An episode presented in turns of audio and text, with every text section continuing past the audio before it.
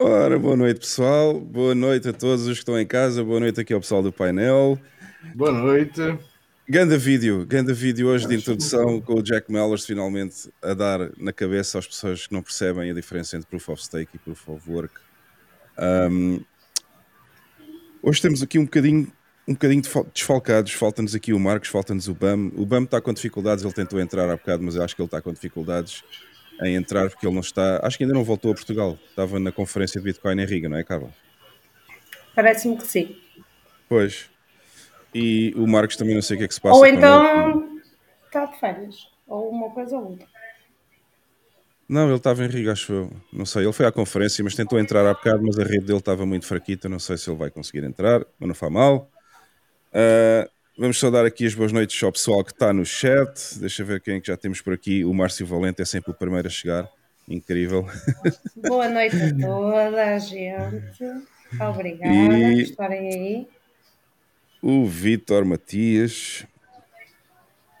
Ganda Jack Ballers, exatamente.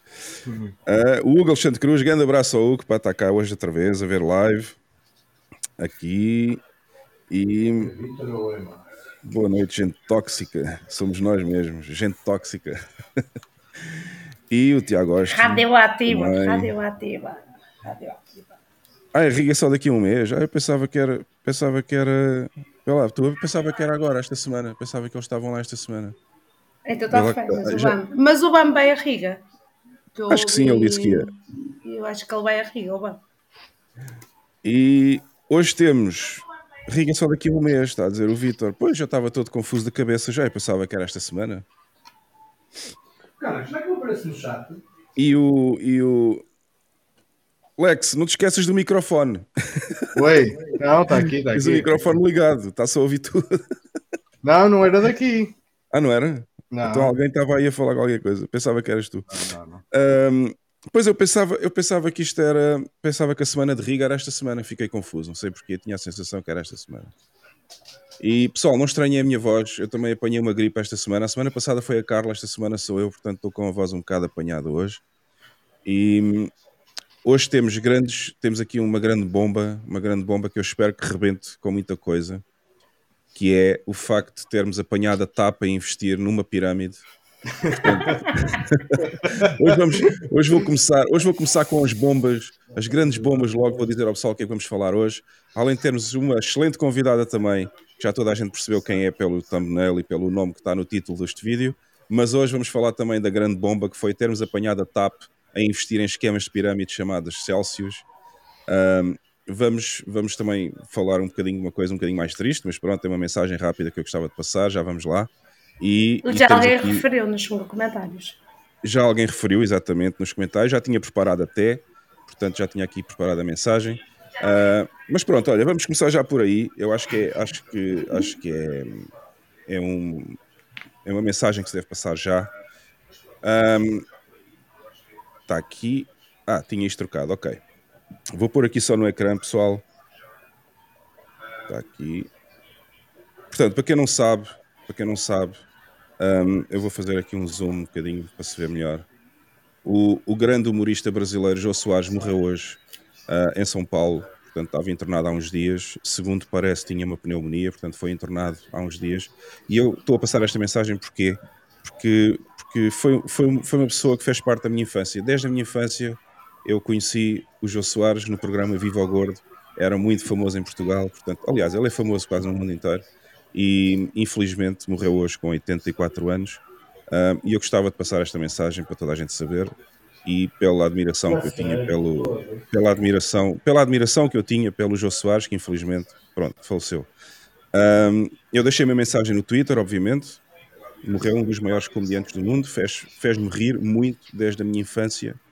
Viva o gordo. Portanto toda a gente conhece o programa Viva o Gordo acho que foi dos programas mais famosos na década de 80 um, e era só para deixar esta mensagem de uh, apreço à pessoa que ele foi, que marcou muita gente, obviamente, pelo mundo fora, e especialmente em Portugal também. Era brasileiro, mas em Portugal era muito visto. Uh, um, grande, passado... um, grande, criativo, uh, para mim, um artista.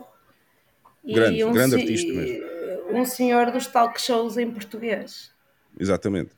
E aliás, quem nós... quiser, quem quiser, eh, se forem visitar o meu Twitter, uh, tem lá esta, portanto, tem este tweet com referência ao João Soares, e se clicarem neste link, que é da Globo, uh, tem lá um pequeno, um pequeno vídeo para aí com 10, 11 minutos, uh, em que ele dá uma entrevista e, e, fala de muita coisa que fez durante a vida, muito interessante, e a ver hoje de manhã, foi quando soube a notícia, e podem ver essa entrevista neste link que está aqui no Twitter, neste tweet que eu deixei, um, como homenagem um, ao João Soares.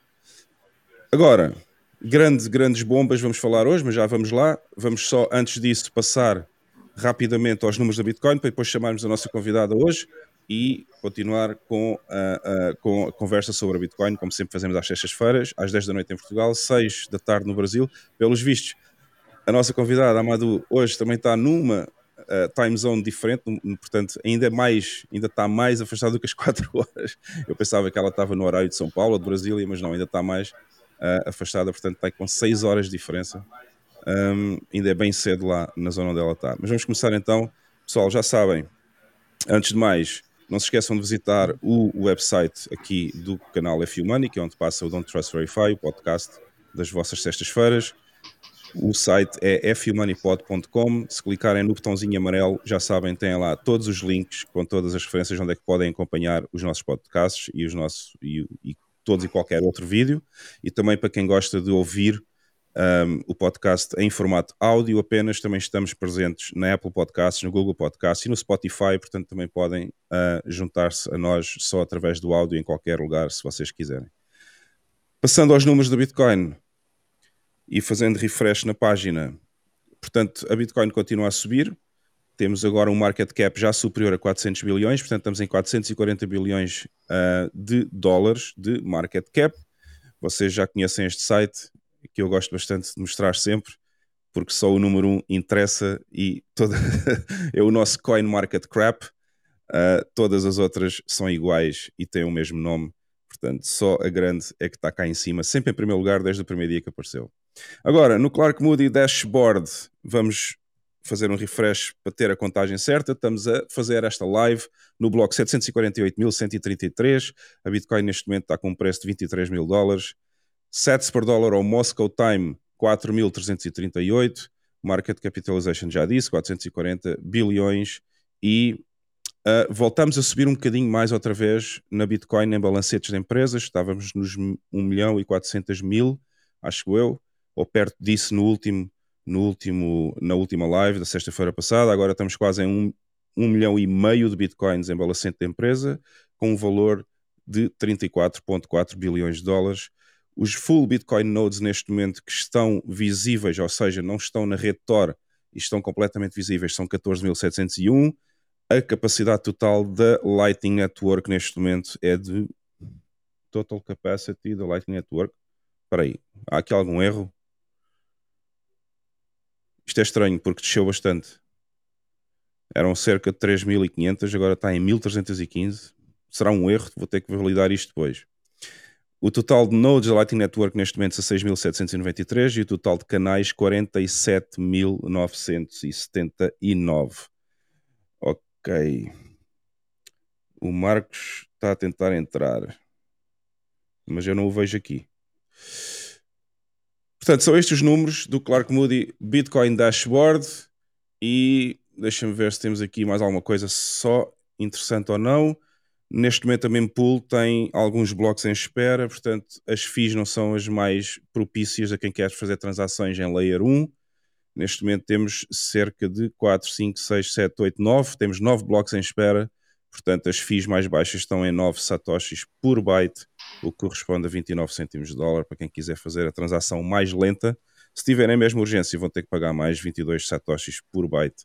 Ou seja, não é a altura propícia para fazer agora movimentações em Layer 1. Uh, ah, se quiserem mesmo fazer, esperem um bocadinho mais, daqui a 3 horas ou 4 é quando costuma estar normalmente muito bom para fazer transações em Layer 1. Ok, acho que é suficiente em termos de valores de mercado. 23 mil, portanto continuamos mais ou menos na mesma, mas isto corresponde a uma subida de 2,33% desde as últimas 24 horas, portanto tivemos lá embaixo ontem e agora já estamos a subir outra vez. Uh, é o que se pretende. Ok, pessoal, vou retirar isto agora daqui, vamos então chamar a Madu aqui ao front stage, Onde é que está o meu? Ah, cá está.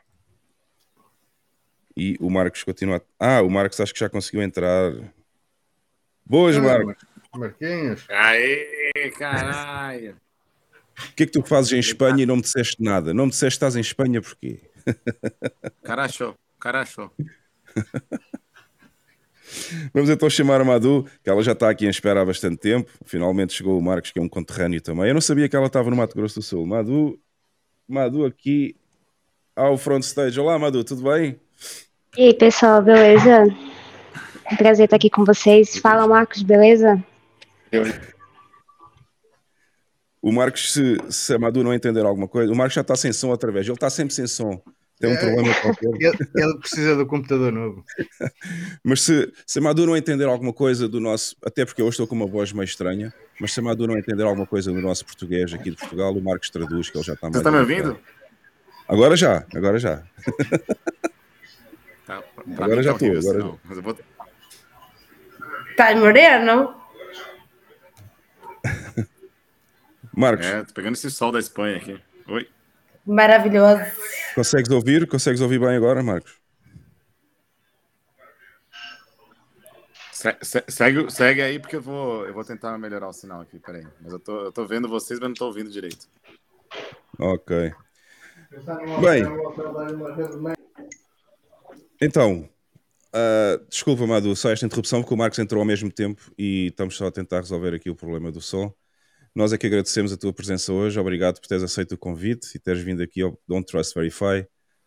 Um, uma pessoa que eu tenho acompanhado bastante nos últimos, uh, os últimos não, praticamente desde que a Madu começou o canal, que também não foi assim há tanto tempo, um, mas tenho visto bastantes vídeos, tenho gostado bastante e uma pessoa, uma mulher tão jovem no Brasil ainda por cima, que sabe mais sobre a Bitcoin do que muitos homens informáticos em Portugal que só querem saber de shitcoins.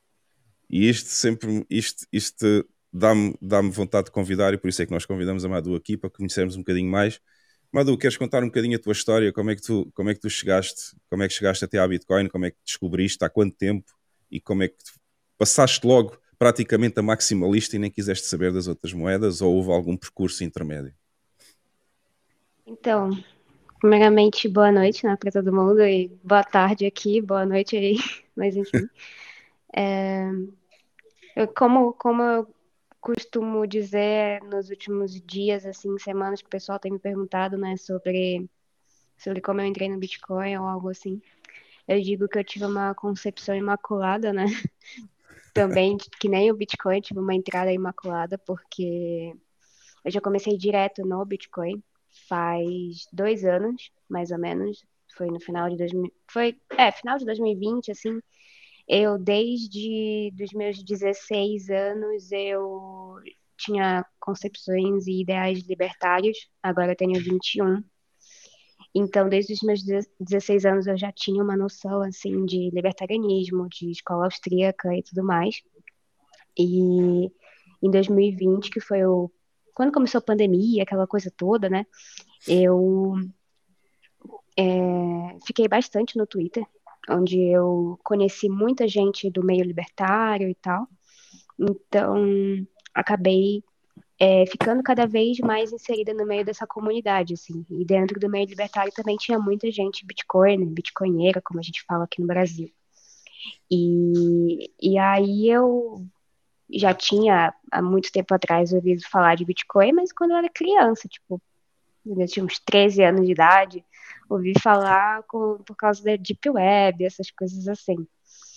E dentro dessa comunidade eu já eu fui tendo interesse para saber o que que era e tudo mais. E como eu já estava já num período em que eu estava começando a trabalhar, ganhar meu próprio dinheiro, assim, de uma forma mais consistente, né? Eu sempre fiz alguma coisa, mas eu já estava querendo investir de alguma maneira. E aí eu estava pesquisando maneiras de como eu poderia investir, mas eu nunca quis investir para ficar rica ou coisa assim. Eu só queria ter uma forma de guardar o dinheiro com mais segurança e tal para o futuro. E eu conheci o Bitcoin e para mim fez total sentido porque eu já tinha essas ideias de, de economia austríaca, já tinha essas ideias de liberdade, já estava bastante influenciada pelo pelo meu círculo de amizade, assim. Então, para mim fez todo sentido eu passar a entender o Bitcoin ao invés de entrar no mercado financeiro tradicional ou conhecer outras moedas. O sentido da coisa para mim ficou bem claro de começo. Óbvio que é, quando a gente entra na toca do coelho, vai procurando diversos assuntos, né? E você não fica só em um. Mas eu não tive essa essa passagem que a maioria das pessoas tem de mercado financeiro, depois Bitcoin, depois criptos, né? No geral, altcoins, assim. Não tive essa passagem, porque desde o começo meu ideal não era procurar um ativo para ganhar mais dinheiro e que fosse um pouco mais seguro, era só mesmo para guardar. E aí, para mim, o Bitcoin fez todo sentido pelo fato de, dele ser limitado, dele ter escassez programada e tudo mais. Então, então foi assim. Então, meio que eu já comecei maximalista dentro do meio. Mas quem, quem, quem é que apresentou? Quem é que te apresentou? Como é que tu descobriste? Ou onde é que ouviste falar da Bitcoin a primeira vez? Então, quando eu ouvia falar da primeira vez, eu acho que é que eu já acompanhava muita gente. Fazias parte de algum fórum? Twitter, né? Era algum fórum que tu participavas? Ou, ou viste algum vídeo no YouTube? Ou... Não, não. O meu primeiro contato direto com Bitcoin, na real, foi com Coreia que é, que é um bitcoinheiro ali da comunidade no Twitter. Ele é P2P. Ah. E, e aí eu lembro que na época, eu e uns amigos, a gente estava fazendo uma brincadeira lá no Twitter e tal, e aí o Coreia se, se disponibilizou para doar um prêmio em satoshis. E aí foi que eu foi que eu fiquei assim, ah, pô, satoshis, Bitcoin e tal, né? E já estava procurando um pouquinho sobre isso, mas o, tudo que eu via era a partir daquela galera. Eu nunca tinha ido procurar pela, tipo, fazer a minha própria pesquisa, né? O do your own research. E aí o que aconteceu? Uma vez o Coreia chegou comigo e falou assim, ô oh, Madu, eu quero te enviar uns bitcoins aí, vamos testar e tal. Aí ele mandou eu baixar uma carteira, inclusive foi uma carteira Lightning. E aí ele me mandou alguns bitcoins pela Lightning Network. Então, assim, meus primeiros bitcoins foi o Coreia que me deu. para a gente testar ali como é que funcionava a Lightning e tal, rede de segunda camada e tudo mais. E, e foi ah, logo via Lightning? Foi logo via foi Lightning? Foi logo via né? Lightning. Ah. Foi. Ah, eu gostei, fiquei assim, pô, legal, bacana. E, e aí, como eu já estava querendo comprar mais e entender mais, aí eu fui estudando como é que como, como é que funcionavam as carteiras, como é que que comprava, onde que comprava, né? Porque eu sabia que ele vendia, mas eu sabia que também que tinha lugares em que vendia quais eram esses lugares e tal. Então foi foi esse meu pontapé inicial. E logo com a Lightning, interessante. O meu primeiro contacto com a Bitcoin, obviamente ainda nem existia a Lightning, foi uh, só existia Layer 1. Quem quisesse mandar Bitcoin tinha que esperar bastante tempo naquela altura. Carla, A Carla está sem som, deve ter o. Ah. E vocês, estão me ouvindo ou não? Tá, tá, Marcos, se quiseres, podes, podes comandar. Está com a camiseta do Vasco hoje. Vejam bem. Vascão. Não, é Vasco? não eu, perguntei se, eu perguntei qual carteira que você usou, Madu. Pois estava, desculpa. Eu usei a Fênix. Fênix. Na primeira vez. Era qual? Isso. A Fênix. Uma. que é uma asinha verde, o ícone. Não conheço por acaso. a Fênix não estava tão ruim de usar, né? Agora eles deram uma diminuída boa na usabilidade. Eu gosto dessa carteira, mas é, é. é uma carteira Disney, Lightning, ela é, ela é bem boa, só que é, eles implementaram uma função agora de que, assim, eu não sei como tá agora, porque depois, depois que eu conheci outras wallets eu não usei mais ela, mas ela você faz uma transação mínima de 10 mil satoshis e eles tiram 3 mil satoshis como FII para abrir o canal. Então, assim, ela não é muito, muito legal para quem quer ter a primeira experiência com Lightning, mas quando eu fiz essa, essa transação com Coreia, né, foi mais de boa, porque eles não cobravam essa FII de 3 mil satoshis e ele também usou o próprio canal Lightning dele, né, então foi mais tranquilo.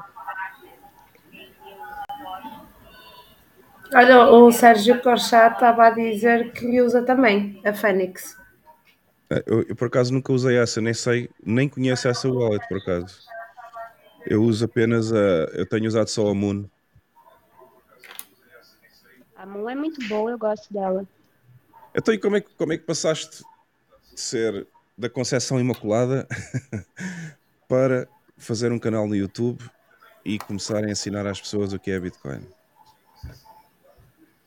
Então, as coisas começaram quase que ao mesmo tempo, porque quando eu fui procurar sobre wallets e sobre coisas, né, para entender melhor o Bitcoin, eu sabia que tinha uma demanda para isso da galera que me seguia ali no Twitter, porque eu era muito ativa lá. E aí eu lembro que eu fiz uma enquete assim, falando, gente, vocês sabiam que existem diversos tipos de wallets? E aí, para mim, aquilo naquela hora eu falei assim, caraca, existem diversos tipos. Hoje eu fico assim, nossa, que coisa mais idiota, né? Mas quem não entende, quem tá começando, não entende nada, né, do, do que tá dentro do Bitcoin. E aí a maioria das pessoas disse que não sabia, que não sabia que tinha, não sabia como é que funcionava e tal. E aí eu fiz uma thread no Twitter explicando como é que funcionava, quais eram os tipos e tal.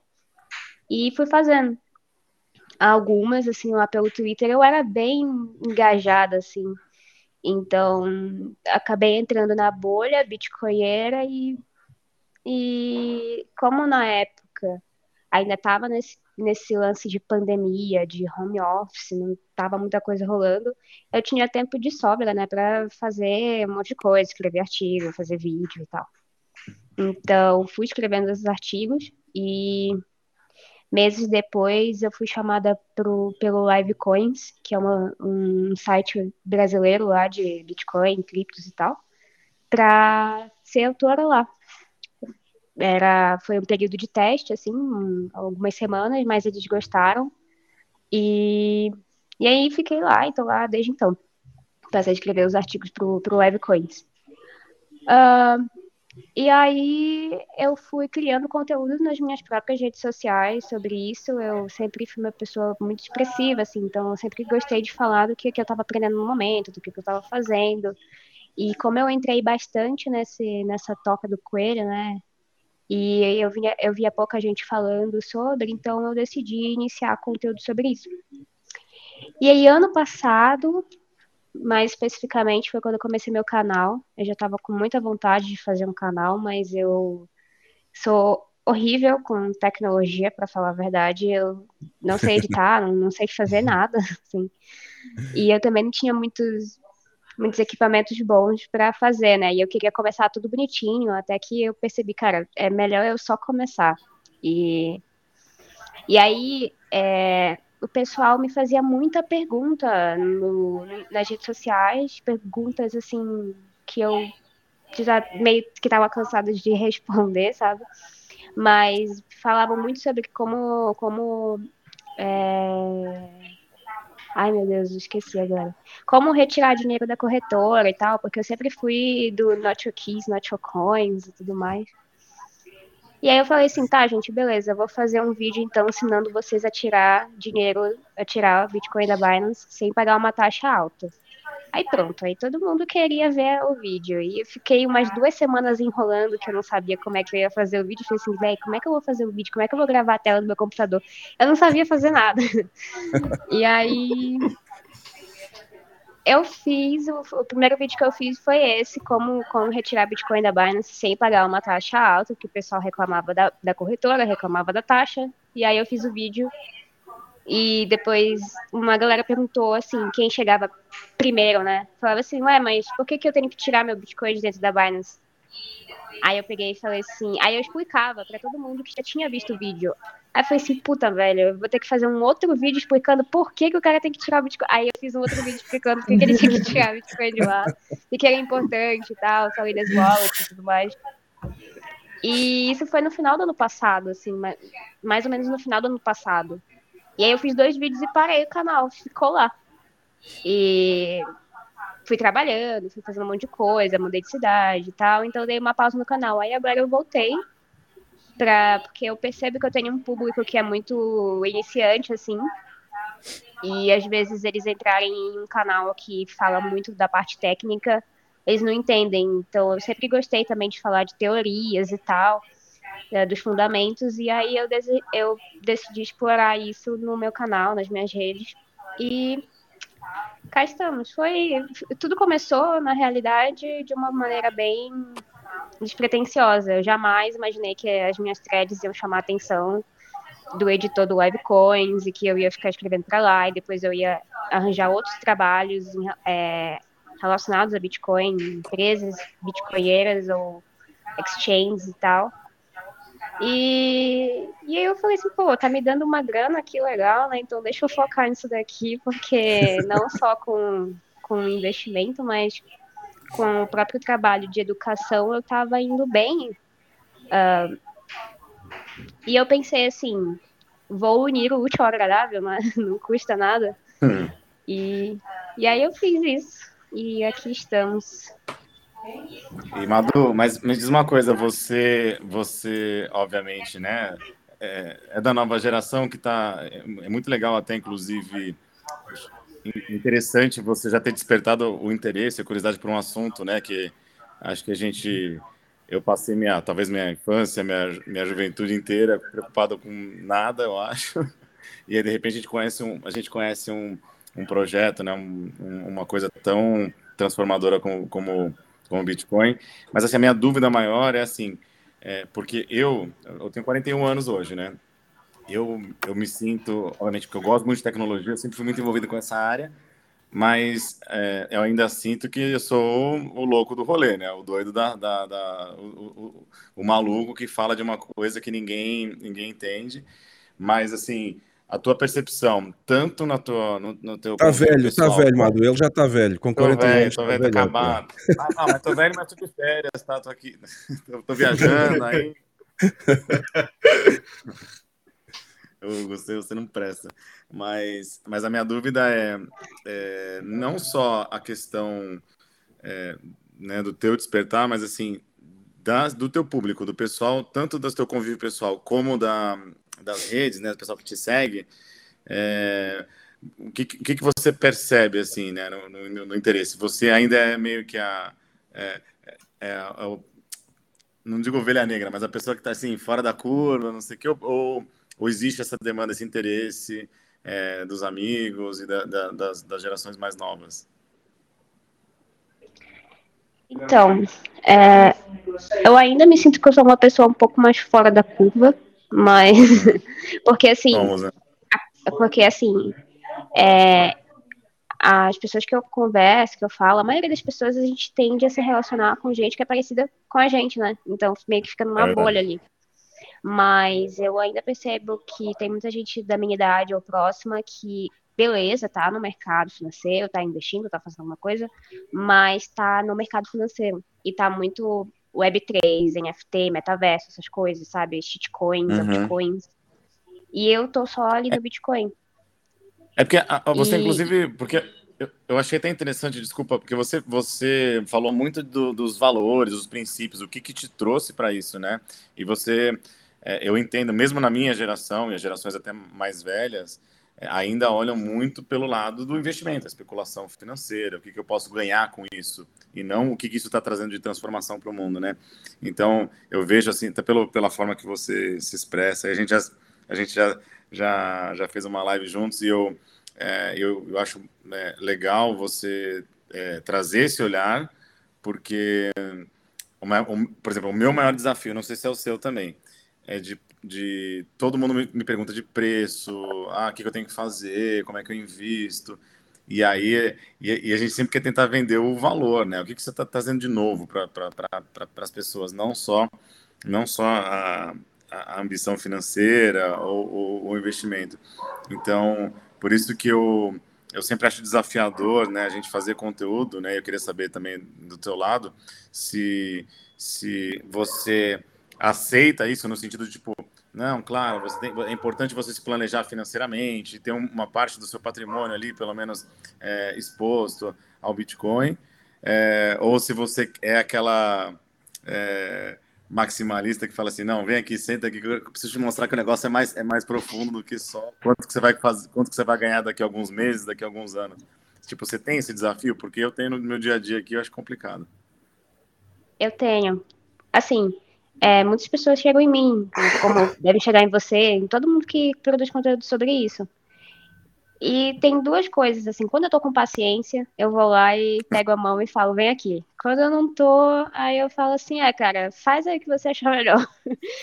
Mas não, olha, é... você acabou de falar, você, fez a frase do, do, Satoshi Nakamoto, né? Se você não entendeu, eu não tenho tempo para te explicar, né? Tipo, se você não quer saber. Então, então, e aí é bem complicado para mim, assim, porque, por exemplo, sempre quando alguém chega comigo falando muito de preço, quando eu vejo que a pessoa está muito mais voltada para preço, não porque ela quer entender de fato o que está acontecendo, eu pego e falo assim, não, pô, olha, isso daí é normal, acontece, mas é assim, ó, os fundamentos são esses, blá, blá, blá. Então já aconteceu muito, assim, de a pessoa vir falar comigo, eu mandar cinco áudios, assim, para ela nunca mais falou comigo, não respondeu. Uh, mas também o que, o que eu acho legal é que quem, me, quem já me segue há um tempinho, ou até mais recente mesmo, já tá ligado como é que eu falo. Já sabe como é que eu me posiciono. Então, por exemplo, outro dia surgiu uns fakes meus aí no, no Instagram, oferecendo investimento para as pessoas e tal. E aí o fake falando de plataforma de investimento, de Ethereum, de não sei o quê. E aí todo mundo já sacou, né, que era fake. Falou assim, pô, Madu, olha essa merda aqui, até parece que você ia falar uma coisa dessas e tal. Eu falei assim, pois é.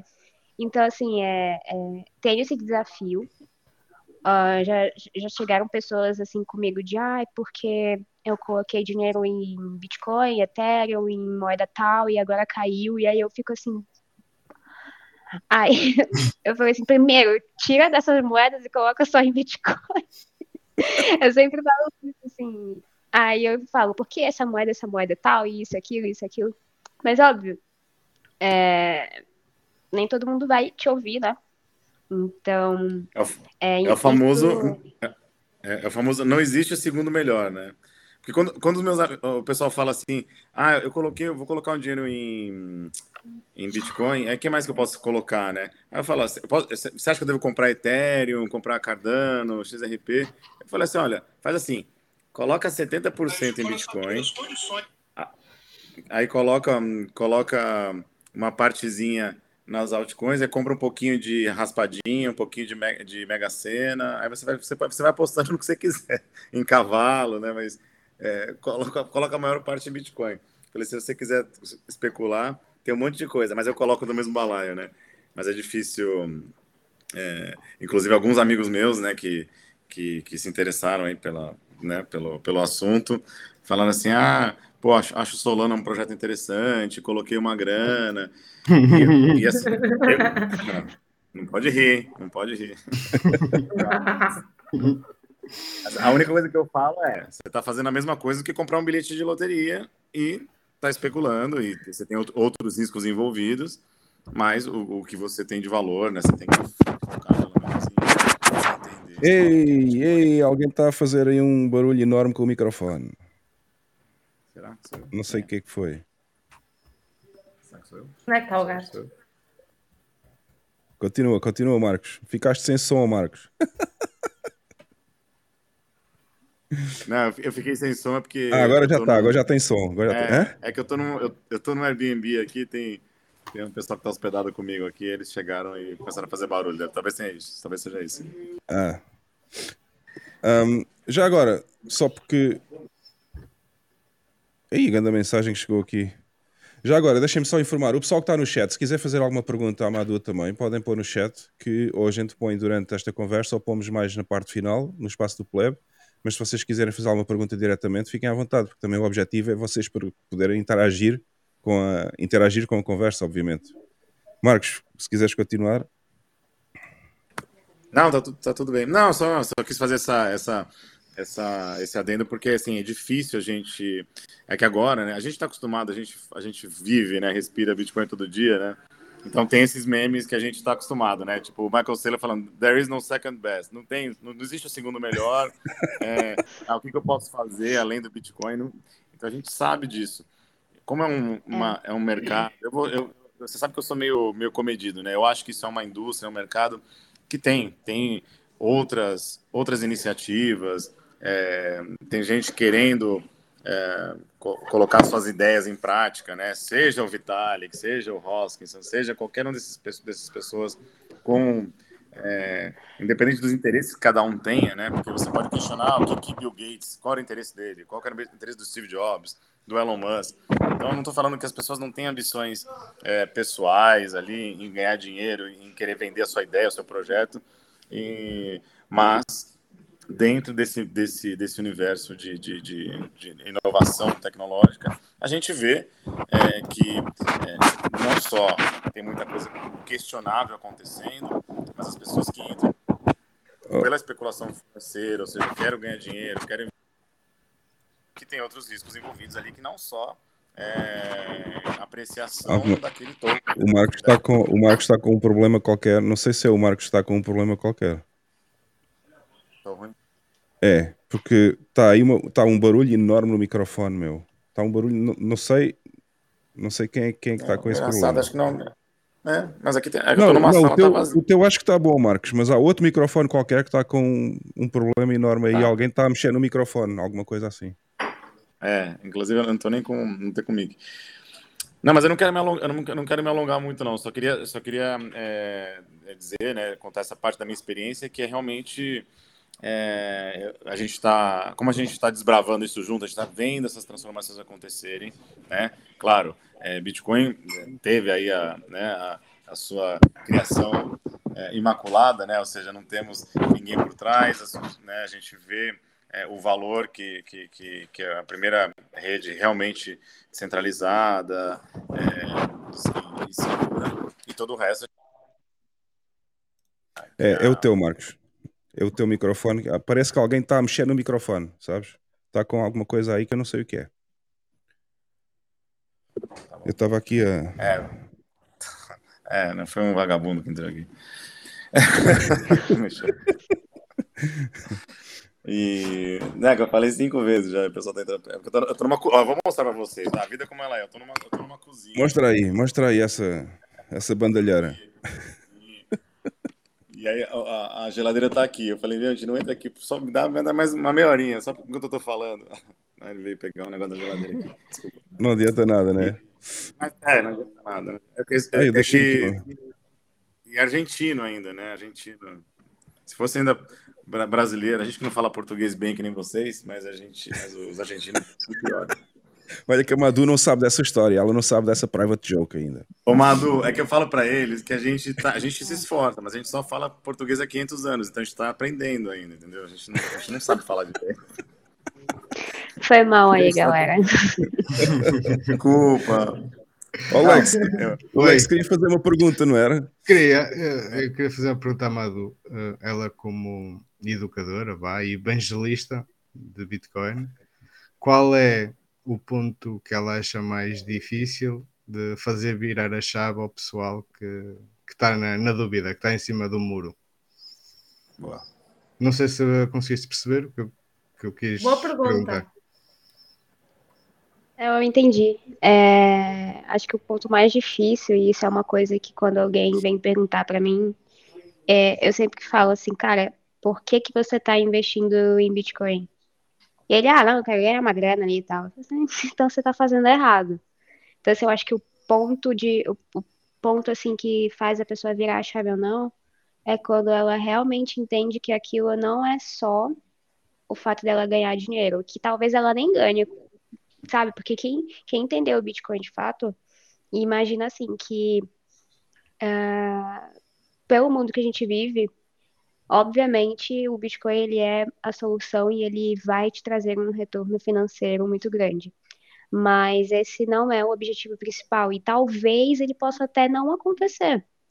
E, e é, é importante falar isso para as pessoas, né? Porque quando elas olham para o Bitcoin assim, é, para investir, elas ficam, ah, beleza, ele pode, ele pode me assegurar da inflação, como uma outra commodity faz de maneira meio porca, como o ouro, uhum. mas faz, querendo ou não. E, e, mas não entende que é muito mais um mecanismo de liberdade, assim. Então, acho que o principal, a principal coisa é você conseguir colocar essa ideia na cabeça das pessoas. Inclusive, também uma outra coisa é, é quando elas ficam assim, ah, mas o Bitcoin sempre está ligado ao dólar, ele sempre vai estar ligado à moeda fiduciária e tal. Mas ele está agora, nesse momento, ele está, ele não é. Então, no futuro, né, no momento que a gente tiver tão o que a gente tão deseja na hiperbitcoinização ou mais pessoas aceitando, nada impede que os mercados, comércios, pessoas utilizem o Bitcoin como o, a, a moeda de. Ai, troca. meu Deus. Eu esqueci. Isso, não é moeda de troca, mas é de referência. A referência uhum, dela por okay. ela mesma, não. É, uma, não unidade de conta, né? Não, não dólar. Unidade, é. Isso, unidade de conta. O objetivo Olha. é fazer com que ele seja a, a própria unidade de conta. Tanto que os bitcoinheiros, quando vão falar sobre a galera quando tá falando bastante de preços de Bitcoin, falam, pô, cara, mas um Bitcoin para mim é um Bitcoin ainda, um Satoshi para mim é um Satoshi ainda. E as pessoas ficam assim, caramba, mas isso é muito impossível de acontecer. Velho, não é, sabe? Se eu quiser, por exemplo, é, vender alguma coisa pro Marcos aqui, eu falei assim, cara, eu vou te vender essa garrafa aqui em Bitcoin, quanto é que... E ele me perguntar quanto é que é. Eu falei assim, não, eu vou te vender ela aqui 10 mil satoshis. Tá, mas quanto é isso? Mano, é 10 mil satoshis. E não já interessa. era. Não, não interessa, não, não interessa. interessa. Esse é o preço. Isto faz-me lembrar, isto, isto faz lembrar o, o, os, os diferentes estágios que a pessoa passa quando conhece a Bitcoin e vai passando por diferentes estágios. Um, pelo menos foi assim comigo, não sei se foi assim com a Madu, mas já agora aproveito para fazer essa pergunta. Quando eu descobri a Bitcoin pela primeira vez, ouvi falar em Bitcoin no final de 2015, por aí. Uh, durante 2016 foi o ano que eu comecei a estudar. Um, em 2017 ainda usava shitcoins, eu fazia mineração de Ethereum, já toda a gente sabe, é público, podem parar de bater, não é preciso bater mais, eu fiz mineração de Ethereum, ok? Pronto.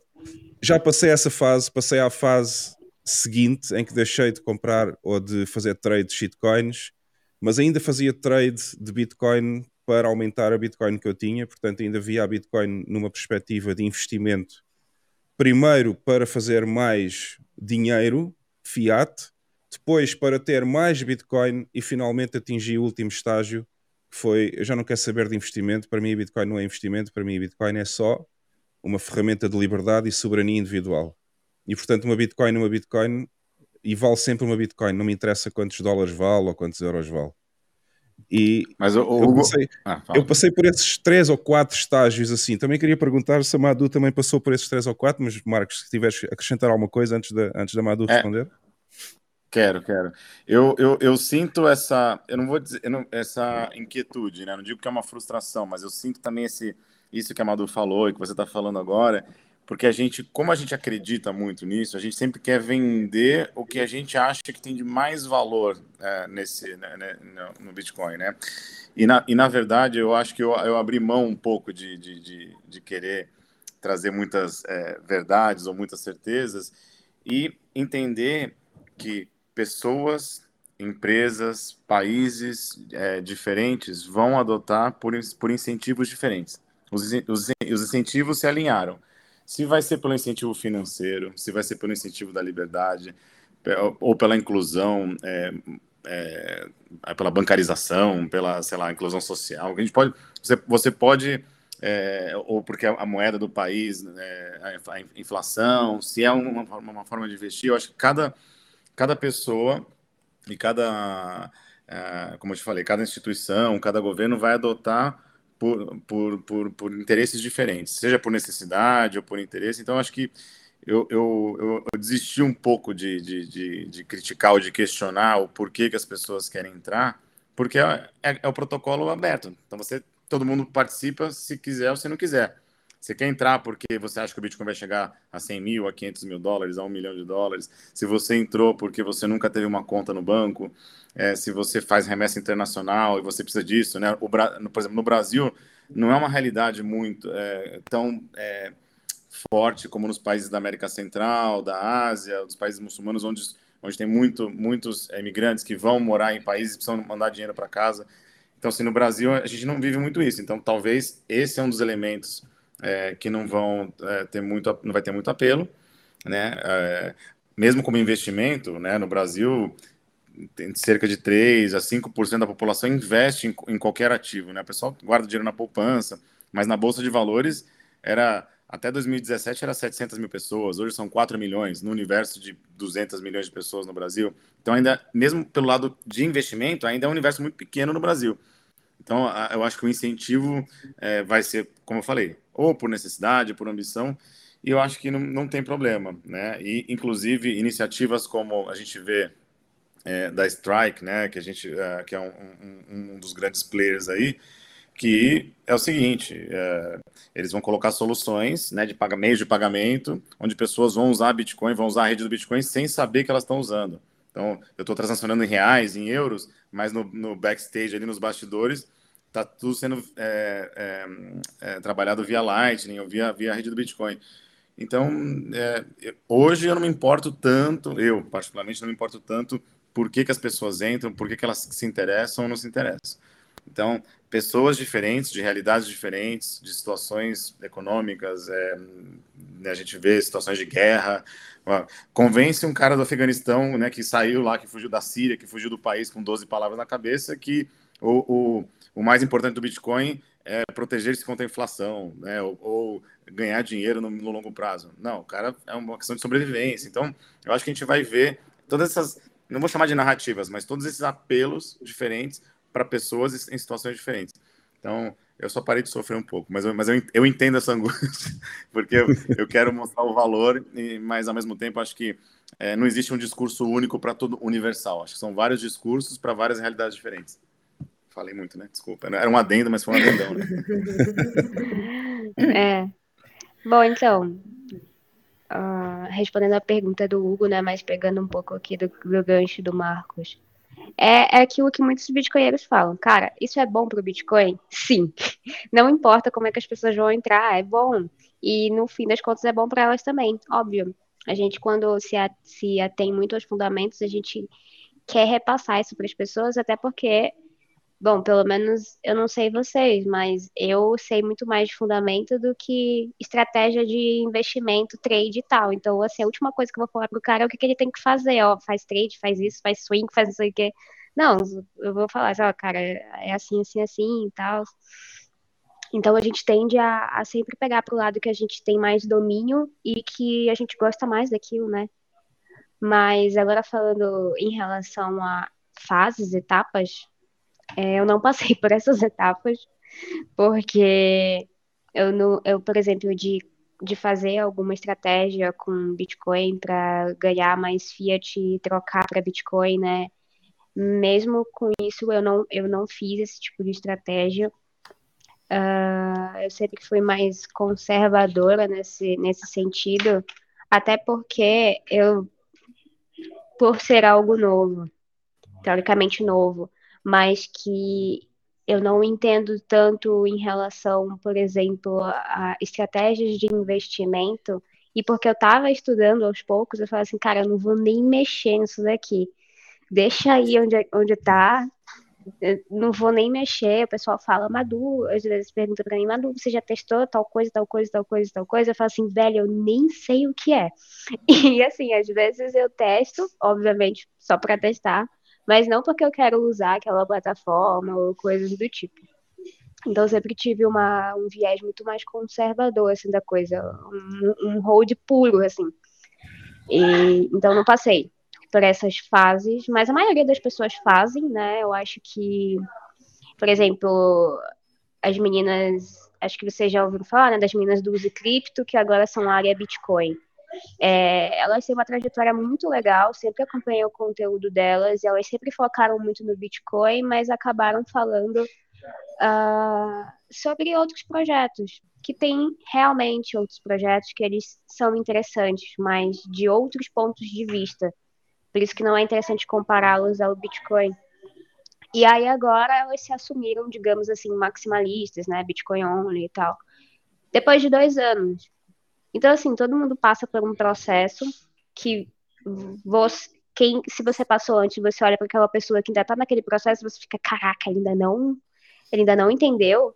Ou então, olha para mim, por exemplo, mesmo que eu seja muito nova e que eu esteja há pouco tempo nisso, mas eu já entrei eu já entrei no caminho, eu já entrei, tipo, no último estágio do que as pessoas geralmente entram. as pessoas geralmente chegam. Então, eu vejo uma pessoa que está no primeiro estágio fico assim, nossa, que merda, ainda não entendeu, é tão simples. Mas é, são fases, né, que a pessoa vai passando e ela tem que desconstruir toda uma ideia da cabeça dela. E eu sempre fui mais desconstruída, eu acho, dessas ideias, até pelos meus ideais libertários. Então, eu sempre quis uma coisa que ninguém tivesse poder de nada. E aí eu via uma outra moeda e falava assim: ah, outra moeda criada por fulano de tal. Vou ver, existe o fulano de tal, existe a empresa do fulano de tal, todo mundo ali. Eu assim: ah, isso daqui é uma, uma empresa, não é uma moeda. Então, deixava mais de fora, sabe? Mas, é... e também, outra coisa, acho que um, um dos meus maiores incentivos de não querer me aprofundar muito em outros projetos, a ponto de colocar meu dinheiro neles ou coisa assim, é porque, primeiro, que quando comecei no Bitcoin, eu não tinha muito dinheiro, então, assim, ou eu, eu, eu não queria diversificar, porque eu não queria tomar risco de, sabe, se desse errado, ia dar só em uma coisa, não em tudo. Então, eu sempre tive essa, essa noção, assim. E segundo, que eu sempre pensava assim, cara, se eu uh, mexer com muita coisa, uh, estudar muita coisa, fazer tudo ao mesmo tempo, eu vou me enrolar nisso daqui e vai dar merda. Então deixa eu entender o Bitcoin, e aí depois que tiver tudo ok, eu vou lá e entendo um pouco mais as outras. Só que, cara, eu fiquei tanto no Bitcoin, eu entendi tanto ele que eu nem quis entender as outras, assim, né? Nem quis passar para as outras, né? Então, o fato de eu ter tido esse processo mais conservador fez com que eu não me fudesse tanto dentro desse mercado. Basicamente foi isso. O... Olha, o, o, o, Marcos, o Marcos, sabes quantos ah. flags é que já temos hoje? ah, fui eu? Fui eu? Não, não, não, foi a Madu, mas a Madu pode flagar à vontade. Ah, bom. Olha, O que foi que eu fiz, gente? Nada, não, nada. Não, é relaxa. É, é, uma, é uma private show que eu tenho com o Marcos porque ele está sempre a dizer merda e está sempre a dizer não sei o quê e depois o canal não faz monetização. A gente também não se importa com isso, na verdade. Não. A gente não quer saber disso, queremos é SATs, não queremos o YouTube. É, mas sabe o que é engraçado? Porque é merda não pode falar, mas shitcoin pode, né? Tipo assim, é. inglês é tudo. Por que não posso falar merda?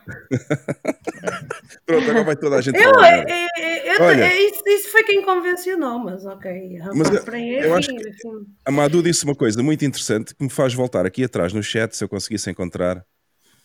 Uh, uma mensagem do, do qualquer coisa qualquer coisa Teles, se não me engano, ah, que perguntou se eu passei por isso tudo, porque é que eu insisto em ofender e minimizar as pessoas que ainda estão no estágio 1? Se não me engano, foi ah. esta a pergunta, apesar de eu não conseguir encontrá-la agora. Mas foi algo parecido que eu vi também. Foi, foi aqui.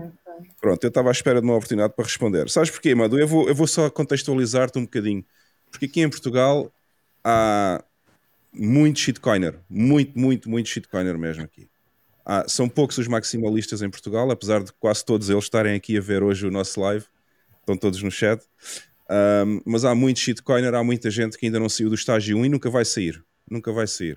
Mas a, a, a, resposta, a resposta a essa pergunta da bocado, que eu não pus no ecrã e agora não consigo encontrar, infelizmente, queria pôr no ecrã, mas não consigo encontrar, é muito simples. É porque quando eu comecei, eu não tinha ninguém para me dizer o que é que eu devia fazer ou qual era a única moeda legítima e a única moeda com valor sendo sound money, verdadeiro sound money.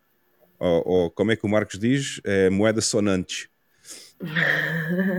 A diferença, a diferença é que desde 2017, apesar de eu, de eu só ter começado do canal do YouTube em 2020, final de 2020 ou início de 2021, a diferença é que eu desde 2017, 18, quando eu comecei a compreender que o caminho não era o caminho das shitcoins, era o caminho da Bitcoin. Eu comecei a ensinar as pessoas, primeiro, uh, cara a cara, com diálogo com os amigos, com as pessoas que eu conheço, com outras pessoas que surgia uma conversa em um sítio qualquer e depois mais tarde com o canal no YouTube. A diferença é que eu, hoje em dia, eu e muitas outras pessoas em Portugal, como o Tiago, por exemplo, que também tem o canal Aceita Bitcoin, e outras pessoas que têm canais e, e outras que não têm canais, mas também fazem, também são evangelistas Bitcoin, ensinam às pessoas que uh, o caminho é a Bitcoin, não são as shitcoins. E, portanto, se eles continuam, mesmo com essa evangelização, mesmo com a explicação das coisas todas, pelo caminho das shitcoins, é por isso que merecem ser minimizados e muitas vezes ofendidos por continuarem no caminho da burrice. Ok? Porque eu não tinha quem me ensinasse, mas hoje em dia as pessoas já têm quem os ensine e há dezenas de canais pelo YouTube. Portanto, esta é a grande diferença e é a resposta àquela pergunta da bocado. É por isso que eu faço isso. Porque eu sou conhecido, Madu, em Portugal, por ser o, o maximalista mais tóxico que existe, porque eu ofendo os shitcoiners todos. Você está muito, você tá muito bravo, Hugo. Não, não, eu, não, eu não estou bravo. Eu, eu, eu, eu, ele tem alguma razão porque o apoio aos outros projetos vai, vai, vai desembocar numa, numa centralização que vai ser absurda, mas pronto, estamos aqui dois para ver. Um, Amado, eu tenho aquela pergunta que não quero calar. Espera aí, Carla, Carla, não diga já a pergunta. É só estou a dizer, também só queria dizer às pessoas que estão no chat que eu estou aqui a, a fazer, uh, estou a marcar algumas perguntas que vocês fizeram, inclusive uma do BAM também.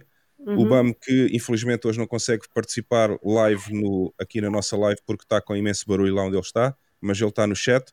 E daqui a pouco, depois das notícias, quando chegarmos ao espaço plebe, eu vou passar essas perguntas que eu já marquei no chat, ok? Portanto, não fiquem preocupados, que algumas perguntas diretamente feitas a Madu eu vou depois passar na parte final do live, ok? Carla, desculpa. Ah, não, é um, eu, eu gostava de perguntar se, enquanto mulher, sentes ou não um pouco sozinha naquilo que é este mundo de bitcoinheira e ainda por cima, porque assim, eu por acaso esta semana conheci uma rapariga pela primeira vez, mas só tem shitcoins, ainda por cima. E nem sequer tem Bitcoin, nem sequer faz parte do portfólio. Pronto. É, o que eu digo, é o que eu digo em Portugal. Portugal é uma tristeza porque a maioria das pessoas que está metida neste mundo só tem shitcoins. A grande maioria só tem shitcoins. E, e fico muito desiludido com essa situação. E então, eu não sei qual é a tua realidade, se, se o universo feminino é, desse lado é um bocadinho maior ou não, mas tipo, eu aqui eu, eu sinto-me assim um bocado mesmo Uh, não há muitas pessoas a aderirem e acho que as mulheres nem querem saber de cripto no geral, muito menos Bitcoin, nem sequer estão para viradas. Acho que temos um grande trabalho a fazer. Qual é a tua opinião e qual é a tua realidade, Madu? Bom, eu adoro porque eu sou a única, então as atenções são todas para mim. ah, Mas, é, não, é brincadeira. É... Eu sei, eu sei, Aqui no Brasil tem bem pouco, na real, que é mulheres que são Bitcoin only, que falam sobre só Bitcoin. Para falar a verdade, eu acho que só conheço eu e, e a Mafê, que é uma outra, outra menina aí da bolha que está começando a, a falar sobre Bitcoin.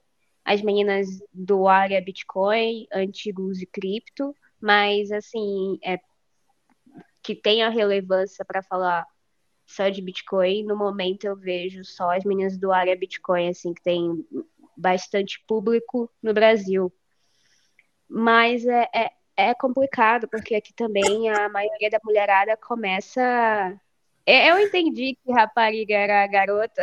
Não, era isso que eu estava a rir. Eu estava a rir porque eu esqueci, eu esqueci de informar o pessoal para não falar rapariga hoje, porque no Brasil rapariga é mau. Não, é. Não, mas. Pois é, eu tô ligada. É. Eu se calhar falei e não me lembrei. No vocabulário Portugal, então não, não levei a mal. Mas, Madu, aqui em Portugal, rapariga quer dizer moça, é a mesma coisa, portanto não há problema nenhum.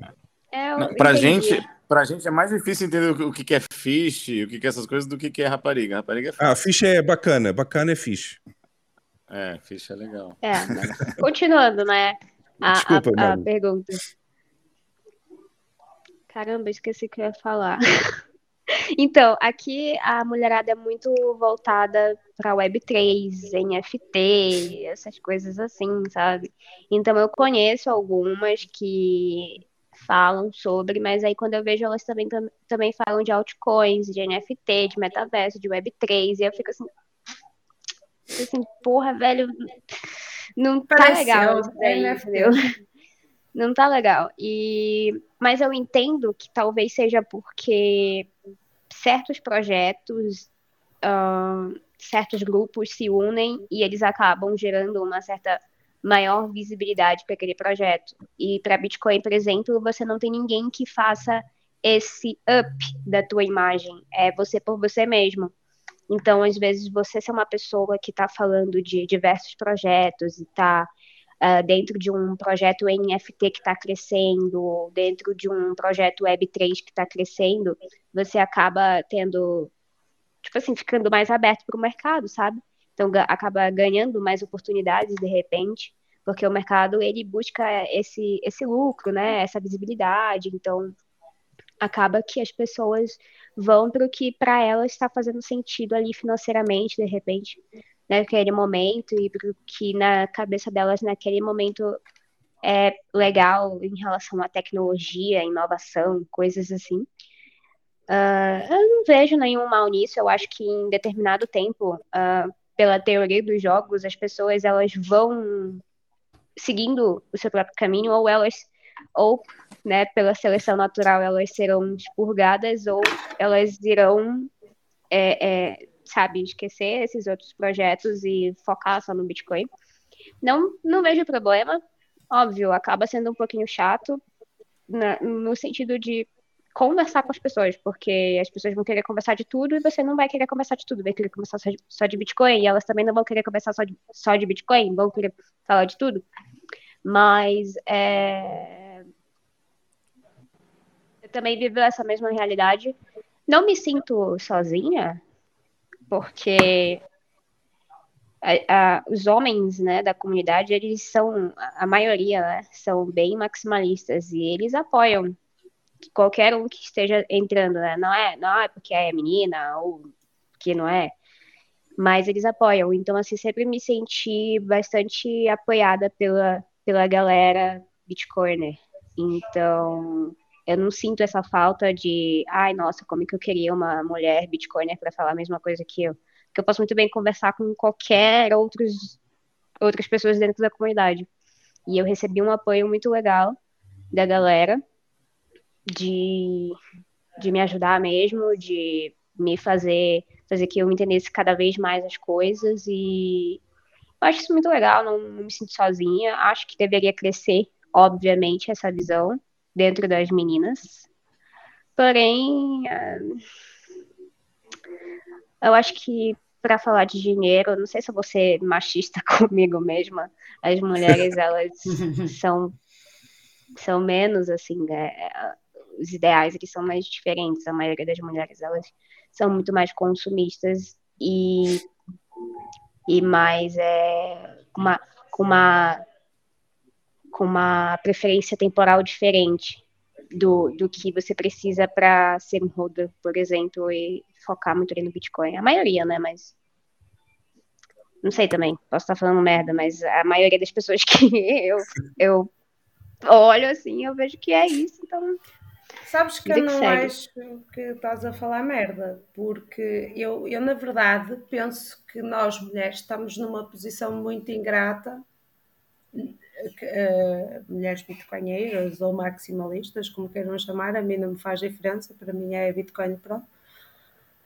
Um, porque há sempre este viés de que se, se, há, há, quem possa pensar que somos machistas e não tem nada a ver com isso. Um, digo eu, pelo menos não da minha parte. Uh, e, e, sim, eu também tenho essa ideia, e, e não é só uma ideia, ela, é, ela também é bastante fundamentada por alguns teóricos que eu, que eu vou lendo, que, que, realmente a mulher é muito consumista e, e não, não, uh, pronto, não, não daria tanta prioridade à, àquilo que seria uh, ter uma reserva de valor. Um, e isso é, hoje em dia acaba por ser um pouco perigoso dizer-se, porque depois cai-nos é. toda a gente em cima, não é? E temos que ter algum cuidado com as palavras e até somos mal interpretadas, que não tem nada a ver uma coisa com outras coisas, não é? Um, e eu também sinto um pouco, um pouco isso que, que, que tu estavas a, a referir. Um, e há sempre assim um certo distanciamento entre o, o, o, o querer uh, esmiuçar um pouco o, do porquê que as mulheres não entram e, ou não aderem e estarmos sempre a arranjar justificações para isso. Aqui o, o Márcio Valente diz que, que não queria uma shitcoin, né? porque assim só tinham discussões fixas onde só, eu, onde só ele tinha razão. ah, é sério. Olha, parece que o pessoal está a gostar muito. Parece que o pessoal está a gostar muito da live. Até já alguém quer mandar uma, quer mandar uma transação via Moon para a nossa wallet Lightning para pagar um cafezinho. Já percebi. Não, manda para a gente aqui. Manda, manda para os brasileiros, para mim, para Maduro. Aliás, Não, é está aqui no. Isso. Quem quiser, quem quiser ajudar com algum donativo para ajudar a suportar aqui o nosso trabalho, já sabem, tem aqui em baixo nas notas do vídeo, está lá o endereço para a nossa Lightning Wallet. Se quiserem mandar uns satoshis, podem mandar à vontade, que depois a malta distribui por todos. Ainda não tenho quase nada, por isso é que eu não distribuí nada. Portanto, aqui ninguém obriga Não, ninguém manda- a pagar. Ali- Manda para a aliás, gente. Repara... Mar- Reparação o- histórica. Vocês- Reparação histórica, é isso. O Bam disse aqui, bem, machistas. Amado ouviu o 38 e já sabe como é que é. Amado, atenção, corajosa. Se bem que a minha opinião sobre o Renato não é que ele seja machista. Ele Ah, é verdade. só. A Madu ainda não sabe, mas o Renato vem cá na próxima semana, não é? Ei, quem te mandou dizer? Ah, não é? Não era para dizer? Ou não vem? Se calhar não vem, não sei. Se calhar não é. Pronto, mas eu achei incrível a Madu, tipo, eh, convidar o Renato eh, e eu vi essa live, foi muito interessante. E, e, eh, porque eu não- nem sequer acho o Renato machista. O Renato, quando eu, eu penso, na minha opinião, quando ele está a falar é dentro de um ponto de vista teórico e a apresentar as coisas como elas aconteceram e factos e como eles são. Isso, e, dizer o que as coisas são não significa que se é machi- machista ou, ou que se é misógino ou, ou outra coisa qualquer ou assassino. E há muita gente que leva o Renato como, como um louco e pronto. Ok, achem o que quiserem. Eu gosto muito dele e da opinião dele e parabéns à Madu porque fez uma live com ele e não é fácil dentro do- daquela bolha que se criou de especulação. Isso sim é uma especulação. Isso e shitcoins, que foi, ai, porque o 38 é isto e não sei o que, não sei o que mais. Enfim, acho que as pessoas deviam ouvir um bocadinho melhor o que é que ele diz em vez de estarem a julgar. Temos que ir às notícias rapidamente, está bem? Hoje eu não, eu não pus muitas, porque senão não vamos ter muito tempo a falar com a Madu, obviamente, mas vamos às notícias só. Já sabem que é um pequeno intervalo aqui no meio do, aqui do live stream. Já voltamos a falar com a Madu, mas a Madu também pode comentar as notícias, obviamente. Ah, Deixa-me só preparar aqui a coisa, porque eu tenho que pôr isto aqui no ecrã. E. Onde é que está? Onde é que está? Onde é que está? Está aqui. Ok. Marcos. Marcos, onde é que está o Marcos? O Marcos não está. ah, Eu, eu fechei a câmera para comer um pedacinho de pizza aqui, que eu tô com muita fome. não, não São- faz mal. aqui O são- pessoal gosta, a galera gosta de ver, de ver comer pizza. Não há problema, meu. Aqui são, aqui são meia-noite, meia-noite e quinze quase aqui. Eu tô uma hora É? na frente de Portugal, né? É. É, é, é para veres o que é que a gente passa, meu senhor. Agora já sabe, né? Vai vamos Ah. só, vamos só às notícias então. E rapidamente. Roda a vinheta.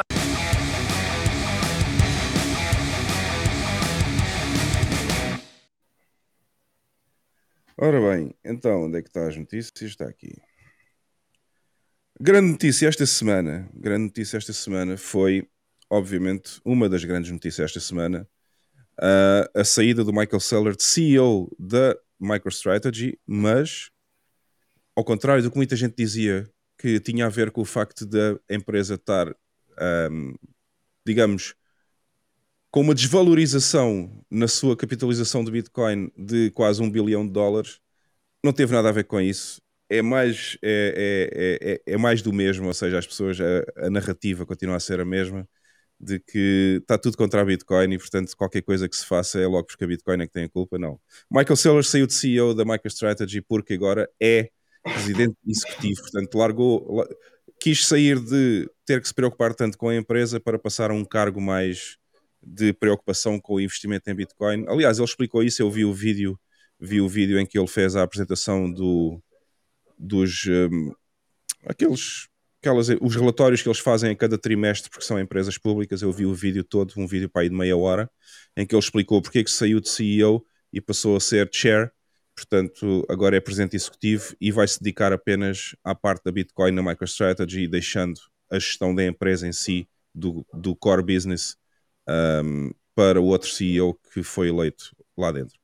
Uh, isto vem contrariar, obviamente, esta notícia completamente parva do Yahoo Finance, que dizia Michael Saylor steps down as MicroStrategy's CEO, company takes 917 milhões de dólares charge on Bitcoin. Ou seja, o título da notícia do Yahoo dá a entender que ele saiu de CEO da empresa porque a empresa está com um bilhão de dólares abaixo na capitalização da Bitcoin que eles compraram. E isto demonstra a narrativa que existe nos mainstream media contra a Bitcoin, que uh, algum dia vai ter que acabar, obviamente, porque vamos passar a um, a um standard Bitcoin, mas que é, obviamente, completamente desvalorizada pelo próprio no vídeo que ele faz. Se vocês quiserem o acesso a esta notícia, está aqui. É, é, é notícia na Bitcoin Magazine, basta procurarem por Michael Saylor to become Executive Chairman e uh, está aqui o link para o vídeo que ele, em que ele explicou, portanto, a Earnings Call, que é aquela, aquele relatório que eles fazem, pode ser em vídeo, mas também apresentam um relatório à SEC, por aí fora, todos os trimestres, em que ele explica porque é que houve essa saída de CEO para passar a Chairman, e ele diz claramente para se dedicar ainda mais à Bitcoin uh, e, e, que vão continuar a estratégia da Bitcoin por muito mais tempo. Uh, portanto, desiludam-se aqueles que acham que ele saiu de CEO da empresa por causa das, das uh, entre aspas, uh, desvalorização da Bitcoin que foi comprada, porque não tem nada a ver com isso.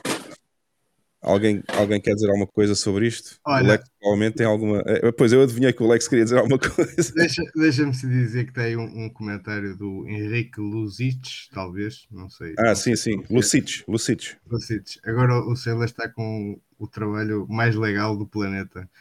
Quer dizer, Exatamente. Ele, ele, realmente tem agora o trabalho que nós todos queremos ter, que é só evangelizar pessoas, não é?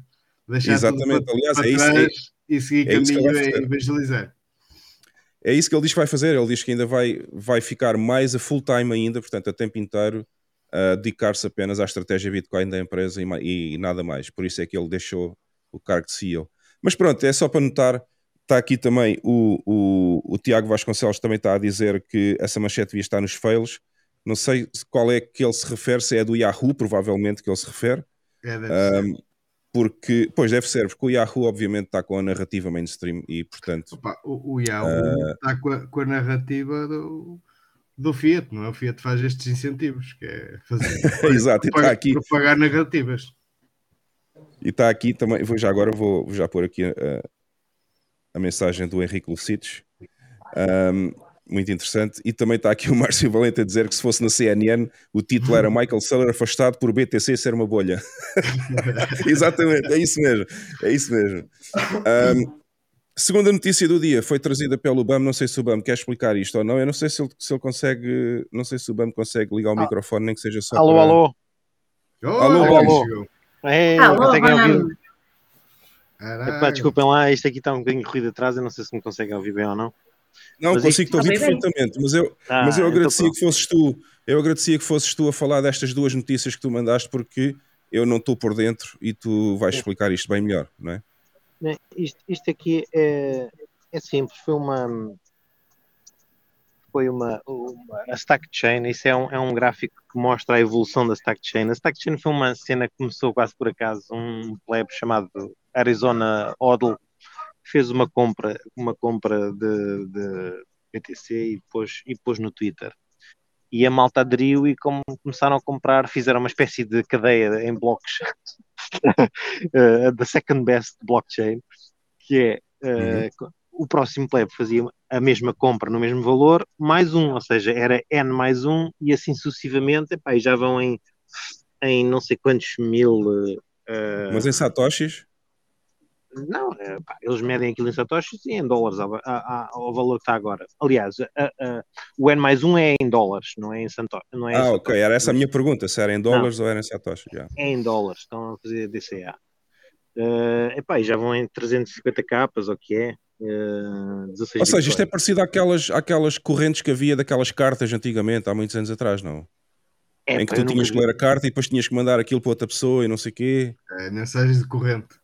É, Exatamente, uh, mensagem sim. recorrente, não era? é capaz de ser mais ou menos isso, sim, sim. sim. Peraí, quer eu dizer, nunca... eu não sei, porque eu, como eu não conheço o Obama, eu não sei se ele tem 19 anos ou se tem 30, é portanto eu, eu, não sei. sei. se ele conhece esta. Conheço, conheço, mas eu nunca fui muito disso. não sei o que é, mas eu nunca, nunca usei. Mas é isso, é mais ou menos isso. E então aquilo é uma confusão tremenda. Tu metes-te naquilo, é uma confusão. Mas pronto, epá, eu, acho que, eu acho que vai nos 600 ou 700 dólares para aí. Portanto, se quiserem apanhar ainda o, o fio à meada antes dos mil dólares, é aproveitar. Ah, e convém dizer que isso não é, não é preciso ser. Uh, imagina, vais comprar agora o bloco seguinte, não precisas de fazer a tua compra completa, podes juntar com mais uma, duas ou três pessoas, ou o que for, e cada um junta a sua porção de DCA que costuma fazer, soma os valores e dá um bloco novo. Epá, é uma coisa engraçada E esta- para, para, para a e o segundo link? portanto. Mandaste um É- segundo link é- também. é ah, é só a é explicação explicar, do que é é. É explicar Ah, o que é. É, exatamente. Aí é para, para se perceber o que é. E qual é, o, É uma- qual é o objetivo? Ou seja, o objetivo final disto é comprar as bitcoins todas que existem, não é? Porque se as pessoas É, forem. é, é esse mesmo, Não é? sim. É, isto é a malta, a malta anda entretida, enquanto isto anda a caranguejar, a malta anda entretida a construir, a, a insultar-se uns aos outros no Twitter e no, Twitter, e no Telegram ok, ok, já percebi. e a, e a tentar fazer alguma coisa útil. Pronto, é. É uma notícia, é uma notícia humorística, quase. ok. É. Mas eu vou, eu vou ver isto, por acaso estou curioso de saber como é que isto está a funcionar e quanto Não, é que já não. foi comprado isso É, fora. Quer dizer, é, é humor ligeiro, mas isto não é humor, é a malta que compra o mais que pode e andam sem desesmar uns aos outros comprando assim em, grupo. Exato, é quase, é quase um incentivo É. ahm, paralelo, digamos assim. É, é mais ou menos. E a seguir, temos aqui uma notícia que a Carla é que vai explicar, porque. Ah, já sei o que é. Já, por acaso já tinha ouvido falar nesta notícia. Ah, mas Carla, queres dizer alguma coisa sobre isto?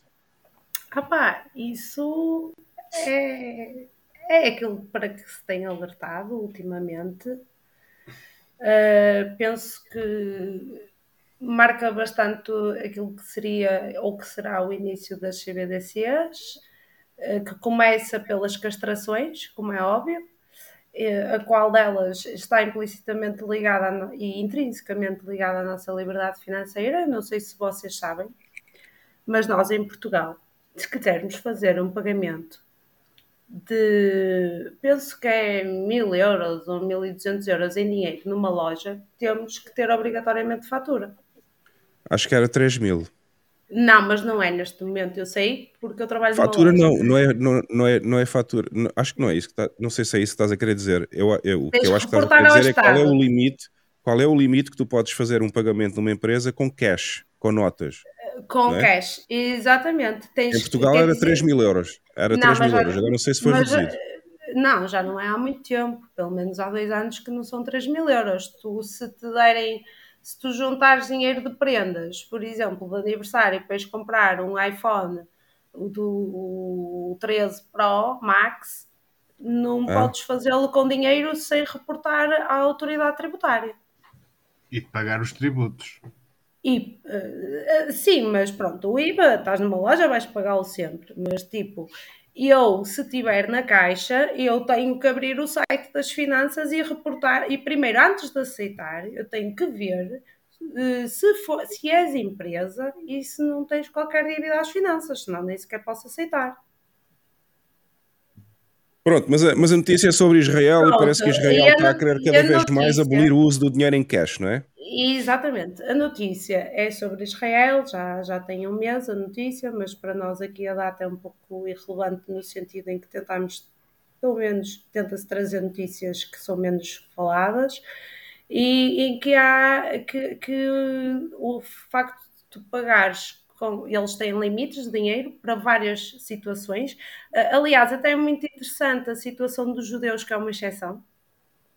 Não sei eh, se alguém reparou, Uh, mas fica aí o link para, para quem quiser ver a notícia. Portanto, há limites em, um, na, na moeda de Israel para pagar em dinheiro, uh, tanto para entradas de casas como para bens de consumo normais, e o, limite foi muito reduzido face ao ano anterior. E a única situação onde não tens limites é na compra de carros, podes pagar com dinheiro o carro, o valor do carro ou então se há uma ressalva uh, que tem que ver com os judeus uh, e então uh, também eles são uma exceção para poder pagar em dinheiro sem, sem serem punidos pelo Estado. Portanto, isto dá direito a multas.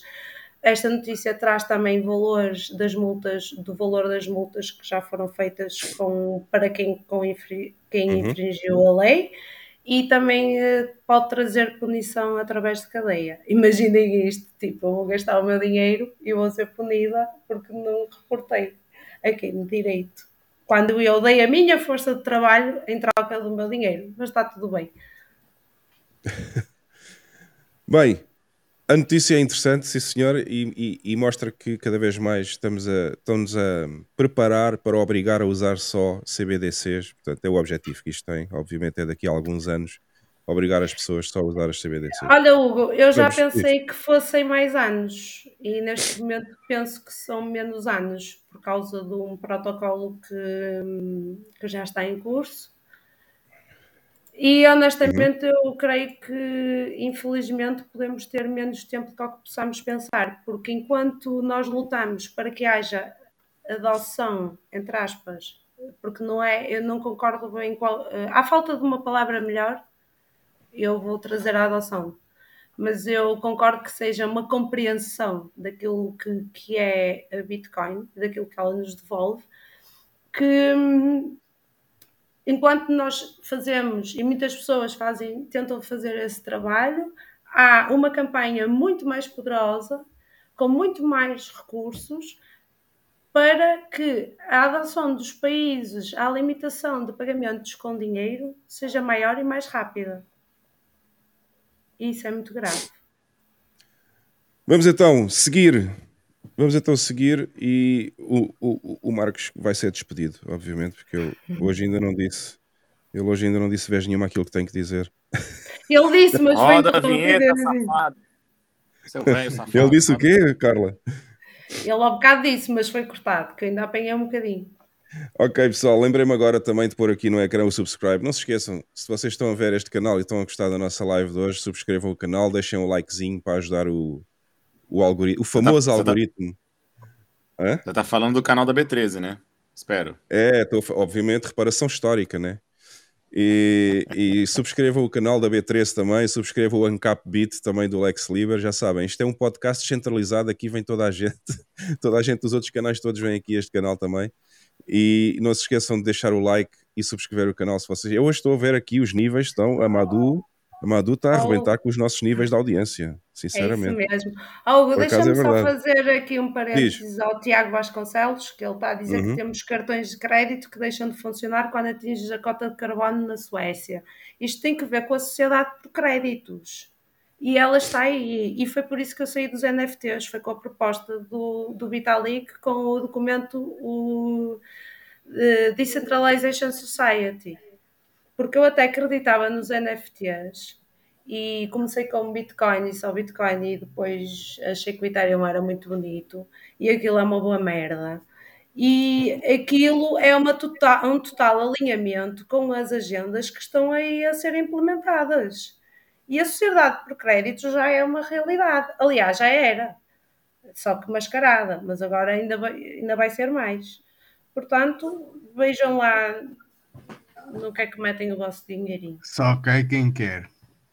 Pessoal, vamos adiantar, senão, quer ah, senão? Madu, Vai, senão não. Madu vai sair desta live à meia-noite do Brasil.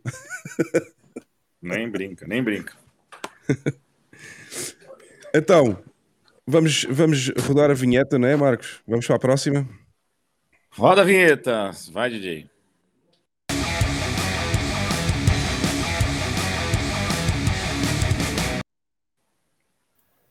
Então, parece que parece que a Madu vai se fartar de rir com esta também. Não sei se ela já sabe, mas se calhar já sabe, deve saber. Parece que ontem à noite, ontem à noite, meia-noite e 25 em Portugal, portanto no Brasil deviam ser umas 8, 8, 7, dependendo de qual é o fuso horário. Parece que houve um, um grande exploit na Solana que levou o dinheirinho todo e as Solanas todas do pessoal todo que tinha lá ah, apps autorizadas na, na wallet Solana que agora não me recordo o nome. Era Phantom? Acho que é Phantom. Era Acho uma que wallet era que Phantom, Phantom. era. Sim, É uma coisa assim. Phantom, Phantom. Portanto, toda a gente que tinha, toda a gente que tinha Solanas, não é? Que é dinheiro que não, pronto, que não, que não vale nada. No fundo não vale nada, mas toda a gente que lá tinha ficou sem nada. Portanto, o grande fail da semana, mais uma vez um rug pull em shitcoins. Desta vez uma shitcoin pior ainda, que é financiada pelos VCs. Um deles é o David Sachs, não sei se vocês conhecem, é um dos que faz o All In Podcast uh, com, o, com o chamado Paliapatia e, e com. Agora não me recordo o nome dos outros, mas pronto, o David Sachs, que é investidor da Solana, foi um dos VCs que financiou a criação da Solana. Eu mandei-lhe uns tweets engraçados, disse que aquilo estava tudo a arder e para ele ir ajudar as pessoas que estavam a ser roubadas com a moeda dele. Uh, não sei se ele gostou ou não dos meus tweets, mas pronto, está aqui. E vou-vos passar também, enquanto estou a passar este fail, vou-vos só mostrar algumas das mensagens um, que eu vi no Twitter, assim, das mais, das mais interessantes um, sobre esta situação da, da, do drain que foi feito às, às wallets Solana. Este senhor que está aqui diz: It isn't safe anymore. Portanto, já não é seguro. Vou deixar, vou abandonar o espaço, vou vender todos os meus NFTs um, em todas as chains e abandonar cripto. Com, com estes developers de merda, não conseguimos ir a lado nenhum. Perdi cerca de 500 mais, portanto, mais de 500 dólares com ataques anteriores na Terra, Nomad, Solana, e já estou farto, já, já estou farto disto. Portanto, vou voltar daqui a 5 anos e foda-se, foda-se esta merda de Solana e Nomad. Ok, isto é só uma das mensagens. Uh, outra oh, mensagem. Oh, oh, oh, assim. deixa-me deixa interromper. Sabes qual é o, o bem que tem isto? Qual é o quê? O bem que tem este tipo de coisas. É afastar os shitcoiners daqui. Não, é que nas, nascem novos maximalistas. Exatamente, também é, também é verdade. Alguns. este, mas este por acaso diz que só volta daqui a 5 anos. Portanto, esperemos, esperemos que quando ele voltar daqui a 5 anos já venha com mais cabeça. Depois oh. há esta mensagem também muito interessante. Ah, diz. Não, eu vou. Daqui a pouquinho vou ter que sair, mas Sim. eu vou. O, a participação da B13, né, na hora do meme, eu vou antecipar um pouco, porque eu acho que o tema está muito relevante. Não, então, mas espera aí então, gente... vou ter que... Mas vais fazer já? Não, é, não, mas tem a ver com isso, não precisa colocar então. Deixa eu fazer, Hugo, deixa eu fazer. Não, é só para saber se ele vai fazer já ou não, que eu tenho que pô-lo em full screen. Tá bom, pode, pode pôr no full screen. Espera aí, espera aí. A gente... Pera, pera, pera. Não, Vai. a gente tá aqui é o seguinte. Eu tô, a gente, eu tô vendo aqui, a gente tá vendo a notícia da, da Solana, né? Que aconteceu esse exploit aí, onde algumas carteiras foram drenadas. E é, eu acho que para as pessoas. É, eu, eu defendo muito que as pessoas, por mais que estejam se interessando pelo, pelo, pelo esse mercado pelos motivos errados ou por falta de conhecimento, né? Se, a gente vê que tudo que aconteceu com Luna e agora com Solana, bem ou mal, as pessoas vão começar a entender é, o porquê, né? O porquê é, que não é seguro, o porquê que é uma shitcoin. Então, é, as pessoas aprendem por bem ou por mal, né? Por, é, seja pelo, por um erro próprio ou por erro dos outros. Mas é o seguinte, tanto Solana como todos esses outros projetos, vocês têm que entender que esses projetos, eles são é, que nem óculos sem lente, né? Você já viu óculos sem lente? Esses projetos são sem lente e é tudo armação. Então você não pode, você não pode confiar nisso. Mas se você se aventurar, cuidado com o dinheiro que você coloca lá, porque realmente é, a gente vê, né? Todos têm esses VCs, né? O pessoal que está por trás desse projeto tem, tem passado duvidoso e ah, tudo é, é, é, é pré-minerado, tem é, é, proof of stake, então a gente vê tudo isso.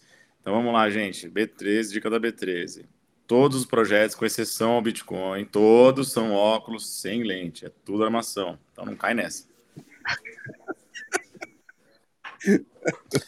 É a piada mais idiota, mas ela, acho que ela cabia no, ela cabia no contexto. Não, mas, é, mas, é, mas é B13, porra, é B13. É B13, é B13. É, mas este mas... aqui é mais interessante ainda, olha só este. Uh, acabei de descobrir que numa das minhas uh, wallets de Solana, portanto, numa das minhas carteiras de Solana, foi hackeada por alguém e acabei de perder 120 mil dólares. Isto aconteceu há cerca de duas horas atrás.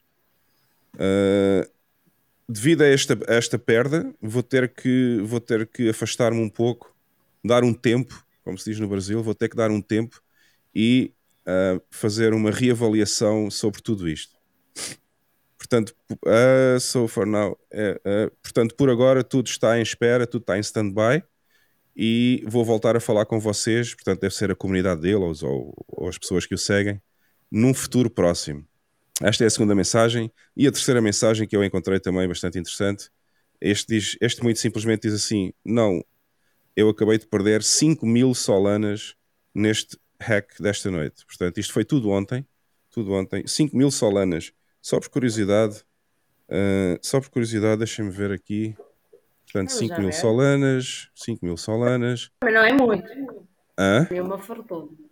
Não, eu só ia ver aqui quanto é que está a Solana. A Solana está neste momento a 40. Já teve o 200 e tal dólares, está neste momento a 40. Eu vou só fazer refresh. Pai 41 uh, no máximo, não? Está em 40.42. Portanto, hoje, não é? Não sei se isto desceu muito desde ontem ou não, por causa deste hack. Mas 5 mil vezes 40 ainda dá, ainda dá bastante dinheiro, acho eu. Portanto, um, e esta é a notícia que saiu na Coindesk relativamente a esta, esta questão da Solana. Portanto, São 200 mil paus. Portanto, consegue-se ver aqui, basicamente isto serve, este fail serve para mostrar a, a, grande diferença entre os developers de Bitcoin e os developers que andam por aí, chamados developers, chamados developers que andam por aí, que começaram a escrever código há seis meses atrás e já acham que podem fazer smart contracts e tratar do dinheiro das pessoas. Não, uh, deixa e a grande, de...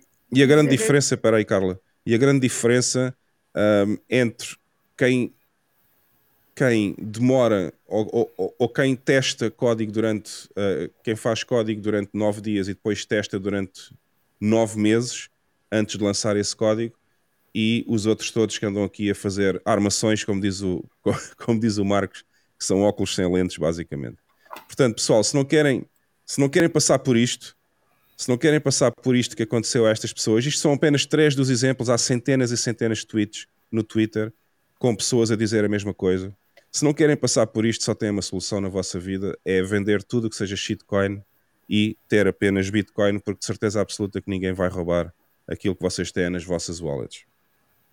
Deixa-me só dizer isto, o, a questão do Sérgio Cochá, uh, muito bom ponto, não foi a blockchain que foi hackeada, foram carteiras da web, uma ou duas, uh, quem tem a Nunca disse, atenção, web... eu, nunca disse, eu nunca disse que foi a blockchain que foi hackeada. Pronto, exatamente, pronto, e eu, eu, eu até onde eu vi, tinha sido a que tu mencionaste mais a Phantom mas eles ainda não tinham certezas, até onde eu vi, e isso foi ontem. Um, é certo, foi só para quem tinha a Solana nessas carteiras, a serem verdade até onde eu vi, mais uma vez repito, uh, uh, mas isso não justifica aquilo que a Solana é, um alto constante da blockchain. Desculpem. só funciona, só funciona segundo as quartas e sextas com sorte. Não, só funciona sorte, quando só funciona... querem. Só e, funciona quando querem. Não tem e, liquidez, amigo. Não há liquidez. E há semanas, há semanas que só funciona à terça e à quinta. É, não há liquidez. Uh, portanto, eu pensei na Solana quando estava com a minha encrenca dos NFTs, porque a Solana a seguir, porque a Matic utiliza a, rede, a blockchain da Ethereum, uh, apesar de não ter FIIs, uh, nem, direto, nem, nem de interação, Uh, mas eu quando quis uh, deixar os NFTs, uh, eh, isto enquanto artista que eu não queria muito, porque acho que continuam a ser democráticos e isso, não só da forma como estão, não pelo menos da forma como estão desenhados, e pensei seriamente na única alternativa que há neste momento, que é, que é tirando a Bitcoin, porque já percebi, há não NFTs, porque a Bitcoin é exatamente o contrário, mas dá para registrar um trabalho artístico na blockchain da Bitcoin, mas eu percebi que a Solana era a minha única alternativa. E eu fui analisar a Solana e eu, foda-se, e quê? Eh, vou, vou o quê? Altos a toda a hora? O que é isto? Estamos a brincar? Não, desculpem. E a Solana é merda só por isso. Já, isso fundamenta tudo, não é preciso mais nada. Bem, vamos, vamos à grande bomba. Vamos à grande bomba, Carla. Vamos à bomba. É esta, fica estúpida. Vamos à bomba. Mas é, agora tem que ter a opinião da Madu. Agora sim, qual? Sobre a Solana ou, ou não, sobre não, a bomba? Sobre a bomba. Ah, ok. A grande bomba, grande bomba esta semana e o grande fail e o grande escândalo que eu espero. Eu vou, eu vou fazer o clipe da semana, vou fazer o clipe só para esta, só para esta notícia Um, isto é o, o portanto, é o, são os documentos do Tribunal de Nova York, o Tribunal de Falências de Nova York, uh, por causa do processo da Celsius. E foi libertado, obviamente, isto é, são documentos públicos que são, são libertados pelo próprio Tribunal. E uh, foi descoberto, portanto, está aqui neste documento, foi descoberto, não, está no documento a lista de credores da Celsius que obviamente devem estar a fazer uma class action, portanto, um processo em tribunal para ver se conseguem reaver o dinheiro. Mas, mas, o interessante disto tudo é que se vocês pesquisarem pela palavra Portugal,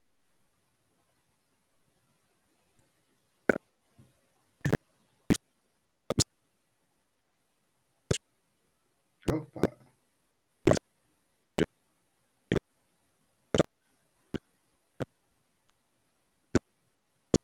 problema.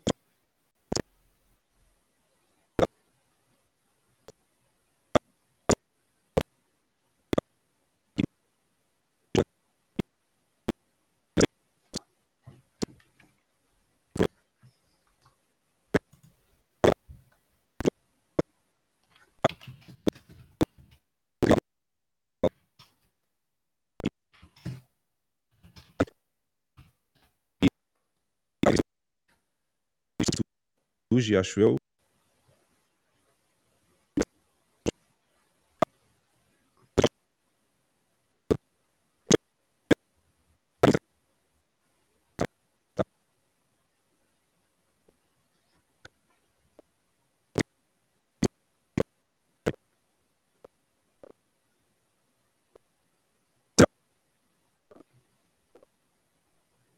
Alguém consegue? Alguém quer responder? Não. Ou, ou, ou fiquei a falar sozinho? Ficaste Não, a falar o- sozinho. O problema é que isto travou tudo. Travou tudo. Hã? A gente não ouviu nada do que você falou. Não se ouviu nada. Desde quando? Desde quando? Desde- Desde Desde tudo. Desde quando? Pesquisa, Desde pesquisa em Portugal e pum, caiu. É. Não é que seja Não sei, não conspiração, sei. não é? Deve ser uma conspiração qualquer, de certeza absoluta, porque eu tive aqui a dizer que pronto, que havia algumas empresas aqui na lista que não interessavam muito e não sei porque é que o som desapareceu, porque eu não mexia nada. Mas pronto, ok, isto deve ser mesmo conspiração. Pois, mas- Ahm, se calhar o Alex, se calhar o Alex Jones tinha razão. Hã? Vocês continuam sem me ouvir ou não? Não, estou a ouvir Não, agora. agora estamos a ouvir, só estávamos a ouvir aí o, o fantasma do, da ópera. Mas agora ouvia-se bem. Não, é que eu já não sei, eu já não sei se vocês me estão a ouvir ou não, porque como ninguém diz nada, ok. Até eu vou voltar a repetir. Eu só estava a Temos, temos, dizer. podes, podes falar. Ok. Eu estava a dizer que aqui. Pronto, pesquisei por Portugal no PDF porque havia aqui uma lista, há aqui uma coluna que tem o país, não é? E, e nessa coluna pesquisei por Portugal e há aqui algumas empresas interessantes. Há vários hotéis em Lisboa, o Hotel Mundial, o Hotel da Baixa, ah, ah, também há aqui alguns cafés, algumas empresas unipessoais. Eu esses, eu não procurei, não procurei saber mais, Pronto. mas eu arrisco-me quase a dizer que esses devem todos pertencer ao mesmo grupo e os gajos estão investidos da mesma maneira por igual por serem do mesmo grupo. Penso eu. Não, acho que o Hotel Mundial e o, e o da Baixa não têm nada a ver um com o outro. Não tem? Mas acho que não, não sei. Mas pronto, mas a questão nem é essa, a questão interessante começa a, a- chega aqui mais abaixo. Quando chegamos aqui, e agora espero que não, que não- espero que não me deixem de Vamos ouvir, ao- porque eu vou fazer. Hã? Vamos ao teatro, Vamos. à letra de teatro. Eu espero, eu espero que vocês não deixem de me ouvir agora, porque eu vou fazer aqui zoom, tá bem? Vou fazer um zoom. Estão-me a ouvir ainda? Ainda me estão a ouvir? Sim, sim, sim. Olha que lindo. Ok, conseguem ler, conseguem ler bem o que está aqui? Conseguem? Conseguem, conseguem. Pronto. Transportes aéreos Portugal. Agora, eu gostava, eu gostava de perguntar, eu gostava de perguntar, eu sei que nós somos plebes demais para, para ter como pessoa, para ter como espectador o. Não digas Pedro Nuno da Silva, por amor de Deus. Isto vai abaixo outra vez. Não, não, eu ia dizer. não, eu ia dizer o excelentíssimo, o excelentíssimo Primeiro-Ministro de Portugal. Gostava que ele me explicasse quem é que o autorizou, quem é que o autorizou a usar o meu dinheiro, o meu dinheiro, o dinheiro dos meus impostos, ok? Para comprar aquela merda daquela shitcoin da Celsius, que é uma pirâmide, É nome da TAP, é nome da TAP Air Portugal. Eu gostava de saber quem é que o autorizou a usar o meu dinheiro dos meus impostos e dos outros portugueses todos para comprar numa pirâmide, para fazer um investimento numa pirâmide chamada Celsius, que toda a gente sabia já há meses e meses que era uma pirâmide. Eu Portanto- agora vou, vou fazer de, de advogado do diabo. Epá, eu achei estranho aí à frente de Taper Portugal ter as moradas de Newark e, e outra cidade americana que agora não me lembro o nome. Eu reparei também, mas é TAP. Oh, Tem, tem, está aqui. Sim, mas é Pois. porque eles têm escritórios em, vários, em várias cidades. Pois, Um é, um é Newark e outro é São Francisco. a TAP é TAP. TAP é TAP, não interessa se foi o escritório de São Francisco, se foi o escritório de Newark que fez a Mas- compra. A TAP é não- portuguesa, portanto a TAP recebe o dinheiro dos nossos impostos. Não interessa Sim, se eles estão ele- em Newark ou. Eles são credores, mas pode não estar relacionado com a compra de ativos da, da Celsius, ou seja, aquela eh, pode não ter comprado nada lá. Eles podem, por exemplo, a Celsius pode ter contratado algum serviço à TAP e ter-lhes ficado a dever, não sei. Acreditas nisso? Não, pode acontecer. Acreditas nisso? Ah, Ou- ou- desculpa. ou se calhar é preferível. Era só Ou se calhar é preferível. É assim, Estou a dizer vamos fazer porquê? um exercício. Vamos fazer um exercício engraçado. Eu vou pôr aqui Brasil. Vamos ver se aparece alguma coisa. Eu estou eu estou a dizer isto porque, pá, eu não sei se algum de vocês já esteve em alguma lista de credores, ou se já teve a infelicidade de estar em alguma lista de credores de alguma empresa que, entretanto, entrou em insolvência, mas a verdade é que vocês estão lá ao lado de tudo e mais alguma coisa. Estão ao lado dos trabalhadores, estão ao lado dos fornecedores de serviços, ou dos prestadores de serviços, estão ao lado dos de clientes até, eh, estão, estão ao lado de uma série de bancos, estão ao lado de uma série de, do Estado, da Segurança Social, de uma série de gajos. E às vezes são, são, são dívidas re- reduzidas mas estão lá junto com as outras mais avultadas. E aqui, como nem sequer, nem sequer fala do montante ah, em dívida, eh, pá, nós Não. sabemos se Não, são- não, eles não, eles, eles não publicam o valor da dívida. Pois, É aqui só, põem, aqui só puseram os credores. Mas, por É. exemplo, eu pesquisei Brasil e aparece uma empresa privada, uma Transfer ao Brasil Pagamentos SA. Pois. Portanto, não é, é- uma SA não é do Estado, quase certeza deve ser uma entidade ah, privada. E depois aparecem pessoas individuais. Andrew Brasil, portanto é um gajo que tem Sim. como último nome Brasil. Aparece um Anthony Brasil e aparece Sim, um mas- Luís Fernando Brasil de Oliveira. Portanto, no há Brasil, menos pelos coisas do vistos- Brasil do que Portugal. Pois, há menos não, posição à- pelos vistos, no. Brasil não usam fundos públicos para comprar pirâmides. Agora, em Portugal, em Portugal usam fundos públicos, o dinheiro do contribuinte, para comprar pirâmides, para, para investir em pirâmides chamadas Celsius. Isto é Mas muito essa- grave. Isto é. É. muito grave. Eu gostava, eu vou, eu vou tentar que este vídeo seja passado, este clipe que nós estamos a fazer, só o clipe desta parte, seja passado aí em mais canais. Ah, quem sabe a gente consegue pôr isto aí num sítio qualquer que sejam obrigados a ver, o governo seja obrigado a ver isto. Porque nós queremos saber qual é a resposta a esta pergunta. E- Não é? Isso aí Ah, era, era copiar importante saber. Era importante saber era o volume do valor eh, eh, em dívida. Isso é que era importante. Epá, eu não quero ser um saber se o volume são 100 paus ou são 1000 paus ou são 100 milhões. Eu não quero saber, eu quero saber é porque é que usaram o nosso dinheiro para comprar uma pirâmide. Não me interessa quanto é que foi. Não, o, o que eu estou a dizer é se fosse um valor pequeno, tu ficavas a saber que não, é, não era dinheiro investido na- em merdas da Celsius, mas se for um valor muito avultado, quase certeza que era, que eles tinham posto lá dinheiro à espera de rentabilidade. Estás a ver? Claro, ah, e não é só isso. Mais estamos nós fartos de que investam com o nosso dinheiro e a TAP, quer dizer, está sempre a falhar à nossa conta. E, Mas olha que esse dinheiro. Esse, esse, e nós estamos sempre a perdoar a TAP e a tentar pôr a TAP em cima. Há esse documento anos. tem algumas coisas interessantes. Quem quiser perder um bocadinho a olhar para isso, as primeiras páginas onde tem os, os criadores institucionais, digamos assim, tem coisas interessantes, sobretudo dos Estados Unidos. Lá, tem uma série de, de bancos e de empresas. Uhum. eh, eh, pá, Eu vi até a. Google, até a Google está lá, está a Ah, Google. Está lá tudo. Está lá tudo. E Tá tem, e, tem, e, tem, e tem até algumas, algumas, hum, alguns departamentos públicos dos Estados Unidos, isso é que me faz confusão.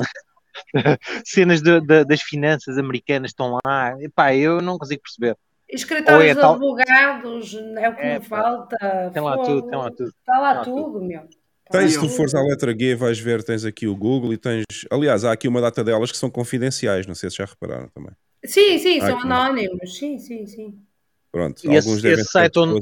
Esse site onde estava isso, epá, eu perdi um bocadinho lá a olhar para isso. E tem lá cartas de credores individuais ou juízes que estão a analisar essa porcaria. Epá, e algumas coisas roçam o dramático e o cómico. Uh, gajos a dizerem que perderam tudo porque meteram as finanças, uma- as poupanças de uma vida inteira na, na Celsius de uma só vez, pá, loucura. Têm mil euros, mil dólares no banco e que meteram tudo lá naquela merda e agora não têm como pagar rendas, como pagar a escola dos putos, alimentação, não sei o quê, estão, vivem dia a dia, estão a rasca, malta a chorar que, que pôs lá, pá, é um drama. É um drama, mas eles próprios nas cartas explicam que são estúpidos, porque acreditaram na publicidade que aquilo era transparente e que era descentralizado e que era como uma conta bancária e que não tinha risco e não sei o quê, não sei o quê, mas depois vão ver as letras pequeninas do contrato e está lá tudo que aquilo era o que é. Pronto. Olha aqui o Facebook. Olha aqui o Facebook. Sim, está o Facebook, está está a Amazon também, que eu vi. A Amazon, a Amazon também vi, vi o Google. Pronto, uma data de empresas que era suposto nem sequer se meterem nestas merdas, mas pronto, estão cá. E, e- pronto, este documento é interessante e eu gostava, eu gostava pelo menos que tivéssemos uma resposta oficial porque é que a TAP faz parte desta lista. Já se desta faz parte- resposta. O, Isso faz o- parte o- desta lista porque se, se é porque é credora porque, porque a Celsius usou algum serviço da TAP e não pagou, ou se é porque houve algum investimento num, num esquema de pirâmide. Pronto, Já é desta interessante. resposta, o Bossai vai já dizer que foi a Celsius que não pagou uma viagem. Quando, quando quero comprar uma viagem, tem que pagar Não, mas é logo. que eles, não, mas têm que apresentar, têm que apresentar documentação, obviamente, Vai, não é? vai. Quase Não é só certeza dizer, que "Ah, vão- não, isso foi, foi o presidente da Celsius que andou do avião de um lado para o outro e não pagou. Isso não é Nunca assim, eu não apresentaram documentação pagar. ao Hugo? Ao Hugo, desde quando é que apresentaram documentação? Eu quando fui assaltado. Eu não posso andar de avião sem pagar. Vamos lá ver uma coisa. Eu não posso andar de Eu, avião sem eu também pagar. não Eu- ando de avião Eu sem só pagar. entro no avião, ó Carla, eu só entro no avião se pagar um bilhete primeiro. Senão não me deixam eu. entrar no avião. Portanto, portanto, qual é o serviço que eles podem estar a dever à TAP? Que eu não estou a perceber. Era, era, era Eu metia fazer- medo, era se visse nessa lista Carris ou Metro de Lisboa ou qualquer coisa assim, isso é que metia Vá medo. lá, Agora a vá TAP, lá. a TAP ainda é como a outra. Acho Não, que mas estás a, ser TAP é muito, estás a ser muito benevolente, Obama. Ah pá, porque Acho- eu já acho- sei que eu já sei que essa merda eh, isso não, eles não devem ter posto dinheiro à espera de retorno. Eu acho que isso deve ser outra coisa qualquer. Pronto, mas o nome da TAP ali, não, aquilo não me cheira bem. Era- A mim também não, Seja lá a como mim for. também não. Mas pronto. Seja lá como for, cheira muito mal. Cheira, cheira Eu- a shitcoin. Pronto, é o mesmo cheiro da Mas- shitcoin. Na TAP isso não faz moça. Aqueles hotéis é que, devem, é que devem estar com a corda no pescoço. Oh, para, para, para- só para contextualizar a Madu, a, a, a TAP é uma empresa, é, não sei se conhece a TAP, mas é uma, é uma companhia É- portuguesa que nós estamos fartos de salvar. É uma companhia aérea, é nosso- como, a, é como a Varig, a Varig ou a. É, e, nós, e nós estamos fartos de salvar com o nosso dinheiro. Há muitos anos estamos para salvar a TAP. Uma empresa que nunca deu lucro. Deu Caraca, lucro, deu. é Deu foda. lucro, deu. Deu lucro, deu lucro um ano. Um ano, acho sim. Houve um ano que deu lucro. Em 50 anos de existência ou mais, acho que tem mais de 50 anos a TAP. Houve um ano que deu lucro. tem.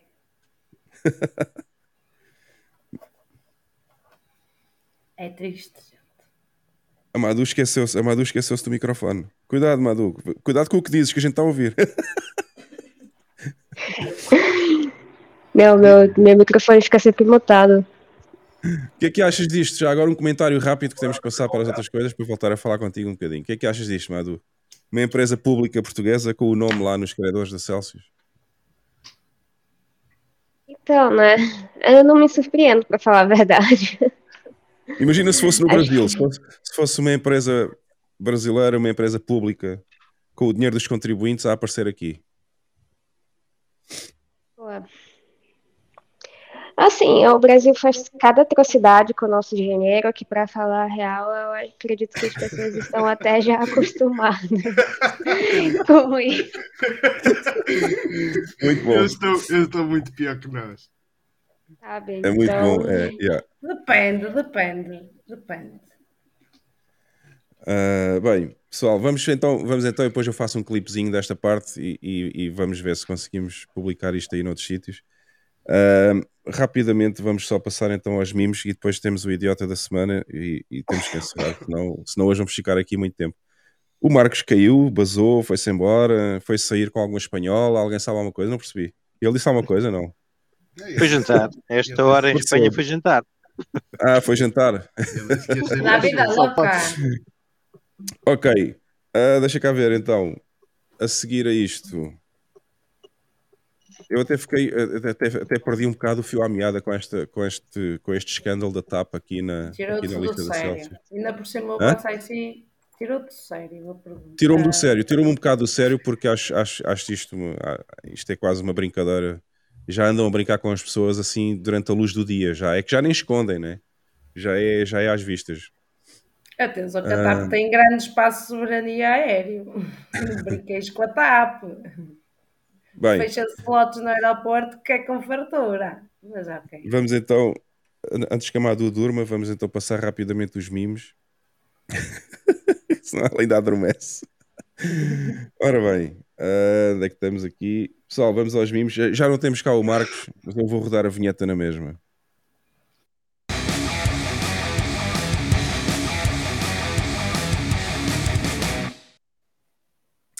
Estou à espera do dia que a gente consiga fazer o podcast em duas horas. Vamos ver quando é que isso vai acontecer, mas nesse dia Não já é para a semana, de certeza.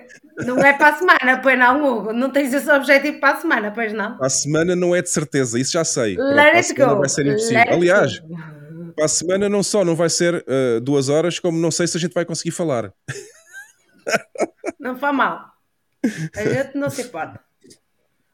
Ora bem, então vamos lá. Uh, vamos passar rapidamente os mimos. Este aqui achei imensa. Eu hoje só sugeri um mimo, mas achei tanta piada que acho que vale a pena. Deixa cá ver. É este aqui. Eu vou ver se consigo pôr isto por som. Não sei se já viram este ou não, mas pronto. Isto é, isto é relativo ao, ah, àquela questão de, do governo norte-americano estar sempre a dizer e, a, e a, a dizer que está tudo bem, não há recessão nenhuma e não sei o quê. E este mimo é muito engraçado. Vamos então.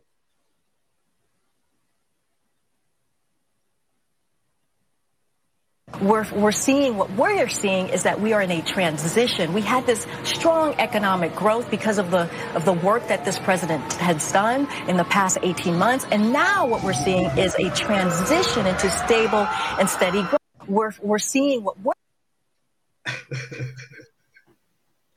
está muito bom. Está tão bom que eu acho que pela primeira vez vou passar este, este mimo outra vez, só para vocês verem outra vez. We're we're seeing what we're seeing is that we are in a transition. We had this strong economic growth because of the of the work that the president has done in the past 18 months, and now what we're seeing is a transition into stable and steady growth. Está tudo bem, pessoal. Está tudo bem, não há nada para ver, está tudo ok, não há recessão nenhuma. A- A inflação já acabou, ok? Pronto. Transitório. Sabes que vi há bocado nas notícias, lá ao pé da Casa Branca, ou nos jardins da Casa Branca, caiu um raio, matou duas Hum. pessoas. É mais ou menos o que está aí. É da Casa Branca o quê? Não percebi. Caiu um raio. Caiu um raio, há lá uma tempestade qualquer, caiu um raio na Casa Branca, matou duas pessoas, duas ou três. Sério? É. Bem, não- ainda não tinha ouvido falar dessa notícia hoje. Aquilo, a recessão deles é tão má que nem tem dinheiro para parar raios.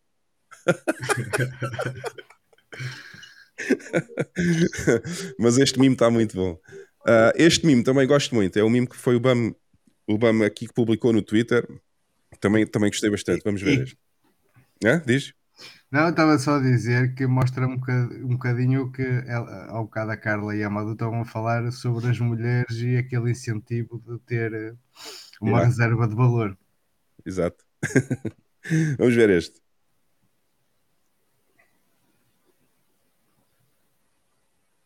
Is dus de huiskamer. En dan komen we hier bij de slaapkamer. Met.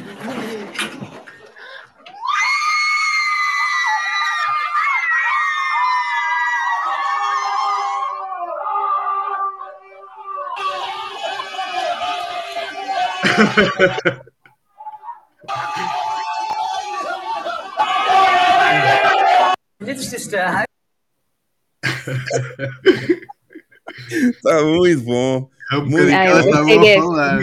Eu estava a olhar para a Madu, eu estava a olhar para a cara da Madu enquanto estava a passar este mimo e ela estava assim naquela e depois quando passou a parte dos homens com os mineradores ela começou-se a rir. Está muito bom Eu gostei, muito gostei bom. desse.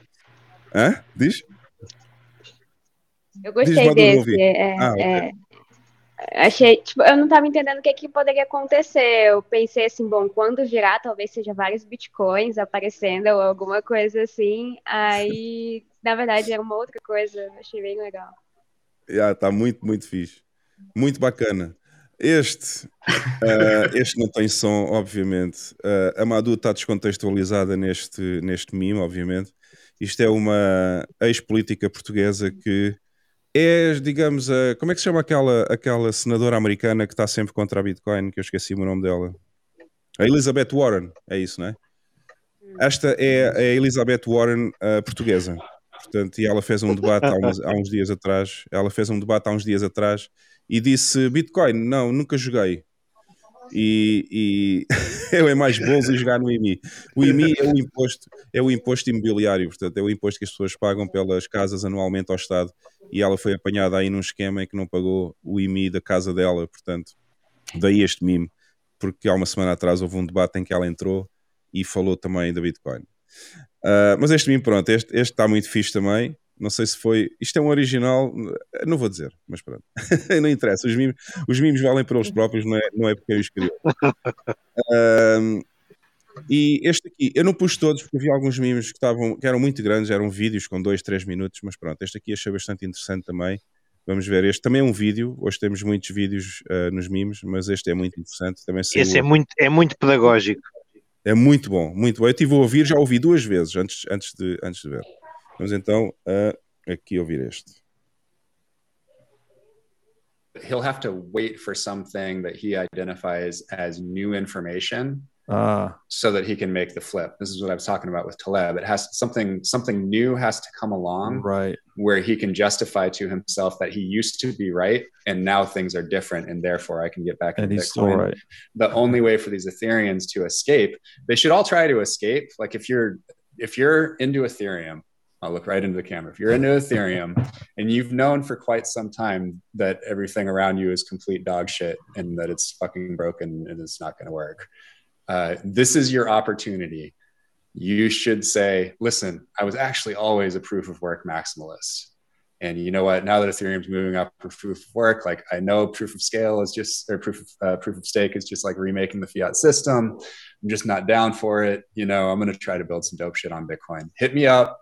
I'm a partner in Bitcoiner Ventures, partner in El Zonte Capital, advisor to the Bitcoin Venture Fund. I know all the crypto VCs. 1031 has like 50 to 70 mil. Uh, Jeff Booth's fund already collected 50, probably going to go north of that. Like, there's plenty of money for startups in Bitcoin now. This is your opportunity. You don't have to walk back anything that you ever said before. You were a super fan of Ethereum, it's going to work. Now you realize that it's not going to work. Perfect time to just wash your hands, maintain your integrity, not walk back anything you said before. This is your chance to get out of that flaming shit house. He'll have to É isso Muito aí. bom, muito bom também. Ah, não é bem um mime, isto não é bem um mime, mas pronto, ah, acho, acho que merecia passar aqui, ah, merecia passar aqui no canal. Ah, portanto, pessoal da Web3, pessoal da Web3, especialmente os shitcoiners aqui em Portugal que são malucos pela Web3, alguns até já tiveram direito a, a aparecer nos jornais, aqueles pasquins, pasquim da- do vilarejo, a falar sobre a Web3, a dizer que podem se esconder, mas não conseguem fugir da Web3. Ah, pessoal, quando virem estudar arder, já sabem, tem aqui o, o Corey, que é um VC investidor em Bitcoin, podem ir ter com ele, que ele ajuda-vos, dá-vos dinheiro para fazer alguma coisa de jeito, está bem? Não é para, mas não é para vender saquetas. Não é para vender saquetas. É, para fazer, é para fazerem empresas como deve ser, para fazerem coisas com protocolos estáveis e, e- e que, são, e que funcionam, ok? Pronto. Vão ter com ele que ele ajuda-vos e financia as vossas empresas e as vossas ideias. E até é fácil de Ah. chegar a ele. Ele é um gajo acessível, é fácil de falar com ele no, no Twitter ou no, no Telegram, é fácil de Por falar com acaso é verdade, por acaso é verdade. Ele é dizer, eu mecenas, já- ele é um mecenas. Ele é mecenas. Uh, por acaso é verdade o que o Bam está a dizer, porque eu até já comentei um, um post que ele fez no, no LinkedIn e ele respondeu-me tudo ao post que eu lá pus. Portanto, é um tipo acessível e acho que ele até comunica bem com as pessoas que, que falam com ele. Sabes que uma, uma história curiosa. Eu há uns tempos estava num, num grupo Telegram com ele, com ele e com mais meia dúzia de macacos. E então falava- falava-se lá Mas de. não, eram, mas não eram macacos board apes, pô, não? Não, não, não, mamíferos, vá, meio dos mamíferos. Ah, mamíferos. E, e então, e então aquilo era, era, era, era para investir, para investir em, em, em empresas e, e startup- startups de Bitcoin e não sei o quê. E então gajo, os gajos falavam lá naquilo e investia neste e naquele e, e iam abrir uma ronda de investimento desta e daquela e não sei quanto. Pá, aquilo era porreiro e aprendia-se lá umas coisas. Depois, o passado, pá, estive lá, se calhar meses. E então, passado um tempo, o gajo vira diz lá uma informação qualquer e depois vira-se assim e diz, diz epá, isto, isto é só para, para investidores acreditados, para venture capitalists e companhia. e depois eu, eu e outro macaco virámos, epá, mas nós não somos investidores acreditados, pá. e ele, epá, então isto é complicado, porque depois as informações são confidenciais e não sei o quê, depois pode dar problemas legais e não sei o quê, não sei o quê. E então eu, por vergonha, tive que, acabei por, por sair do grupo, pá, pedir desculpa e tal, não sei o quê, e acabei por sair eu e outro gajo. Que por acaso está numa, está numa, numa empresa que ele, que ele financiou, financiou também, mas mas é fácil falar com o gajo, não é? É, não, mas ele até é um gajo porreiro, eu já, eu já ouvi várias vezes e parece uma pessoa acessível. Mas pronto, tiver- é só um aviso à navegação para quando a vocês acharem que quando vocês acharem que na Web3 está tudo a arder à vossa volta, como aquela cena que estava na Casa Branca há bocado, aquela a falar com tudo a arder por trás e à volta e não sei o quê. Quando vocês acharem que isso está tudo a morrer, já sabem, venham falar com o Cory, que ele é capaz de financiar projetos a sério ah, sobre o protocolo da Bitcoin. E temos mais dois mimos, se não me engano. Este também é muito bom. Hodlers e Traders. este também está muito fixe. Vou só pôr aqui maior, que é para se ver melhor. Com o famoso Chad. É na paz do Senhor. É, exatamente. Eu já fui assim. Eu já fui assim como este aqui de baixo. E depois reformei-me da TA, portanto já não faço análise técnica, reformei-me e agora o- até o meu cabelo parece melhor, pá. E Inclu- por fim, hã? E inclusive é que não desperdiças tempo a- e podes gozar a vida, não é? Exatamente, exatamente. Oh, que é muito yeah. importante. Aliás, o, o tempo foi das coisas mais importantes que a Bitcoin nos devolveu. Foi o tempo. Exatamente. Ora, nem mais o tempo. O tempo é tão bonito. Uh, e depois temos aqui um último, que eu vou pôr do início, também está muito engraçado, que representa, um, portanto, os tokenomics, como eles gostam muito de falar, os tokenomics na Web3, um, como é que são distribuídos. Portanto, isto é a distribuição dos tokens.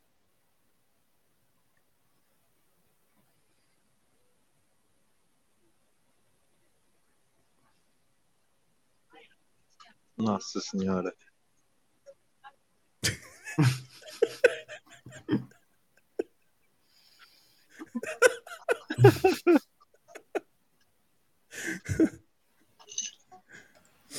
Opa, Portanto- isto por imagens é mais fácil explicar as Quando chega ao retail já- É muito didático. Quando chega ao retail já não chega nada, não sei se perceberam. Uh, pronto, é, é, é este o objetivo. Ok, Já pessoal, acabaram-se os mimos, vamos então. Acabaram-se os mimos, vamos então rapidamente à nossa, à nossa rubrica mais famosa de sempre. Um, já toda a gente sabe o que é, não é? Obviamente. Hoje temos dois, duas nomeações, mas eu vou deixar, eu vou deixar o Lex apresentar isso. Uh, ele é que trata bem desse assunto. E agora, agora, Madu, vai ser aquela, vai ser aquela dor, aquela dor semanal. Ah, vamos então passar a vinheta. Onde é que está? Onde é que está? Onde é que está? Está aqui. Roda a vinheta.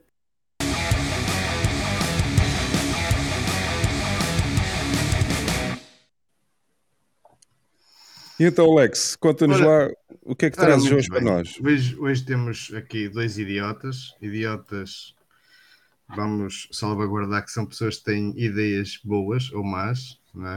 Ou muitas Depende- ideias. Dependendo, porque. É? Ah, e então, hoje temos um am- Américo Latino, que é o Dan Pen- Penha. Acho que é assim que se pronun- pronuncia. Acho que é Penha, exato, é Penha. Penha. Exatamente.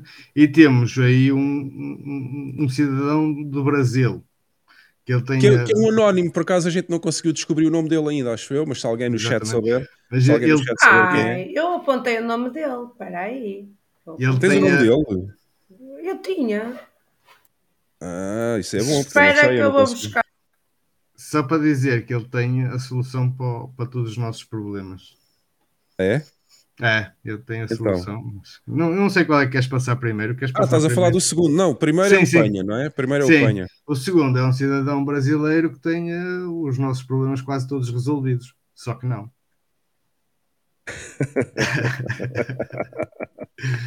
não sei, não sei qual queres passar primeiro. Vou passar primeiro o Penha, então, porque já temos o nome dele e, e vamos, entretanto, ver se a Carla descobre o, Vamos lá descobre o nome o- do segundo, ok? O Penha. Então vamos lá. Pessoal, já sabem, eu vou só pôr aqui, uh, já, desde já, o, o link para vocês poderem votar qual é que acham que é mais idiota esta semana. Uh, Inf- Infelizmente não tivemos nenhum português esta semana. esta semana não houve nenhum português uh, de jeito, ninguém conseguiu ter ideias nenhumas. Um, mas de certeza Olha- que para a semana. para a semana, que eu acho, que eu vai acho que a Ana Gomes estava, Não, estava é verdade. o pódio. Não, mas aí, é- aí era complicado porque tinhas que passar o podcast inteiro, não é? Não, mas eu posso fazer uns clipes. Eu, eu só... eu, infelizmente, não tive, foi tempo esta semana, porque estive doente com gripe e, portanto, não me apeteceu nada estar a ver o vídeo outra vez, senão ainda entrava em depressão. E, e, mas eu vou agarrar no vídeo daquele debate com a Ana Gomes e vou dissecar aquilo melhor. E a gente, se calhar, para a semana ou para a outra, traz aí um, traz uns clipes porreiros. Está Tá bem? combinado. Ah, então vamos lá passar o primeiro, ah, que é o Dan Penha. Este vídeo é famoso, já tem alguns anos, mas pronto, Já, achámos já, que merecia também, É, visto é- que ele nunca teve. É da velha guarda. É, é da velha guarda, mas como ele nunca esteve aqui no nosso show, no nosso live, Vai ter esse merece estar prazer. aqui. Vai Bora lá então. Ah, ponham os microfones todos em mute, não se esqueçam, porque senão fazemos aqui um ganda eco, ninguém percebe nada.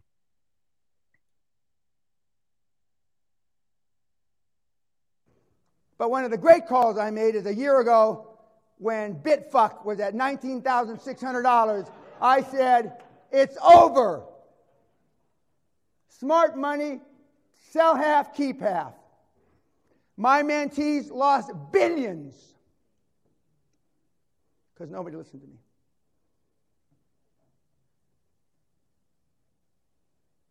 We got some Bitfucks in there, I can tell. Too bad. Shows you the stupidity. Shows you the stupidity. And I know who's behind Bitcoin. And it ain't some fucking Japanese guy in a cave. I know the guy.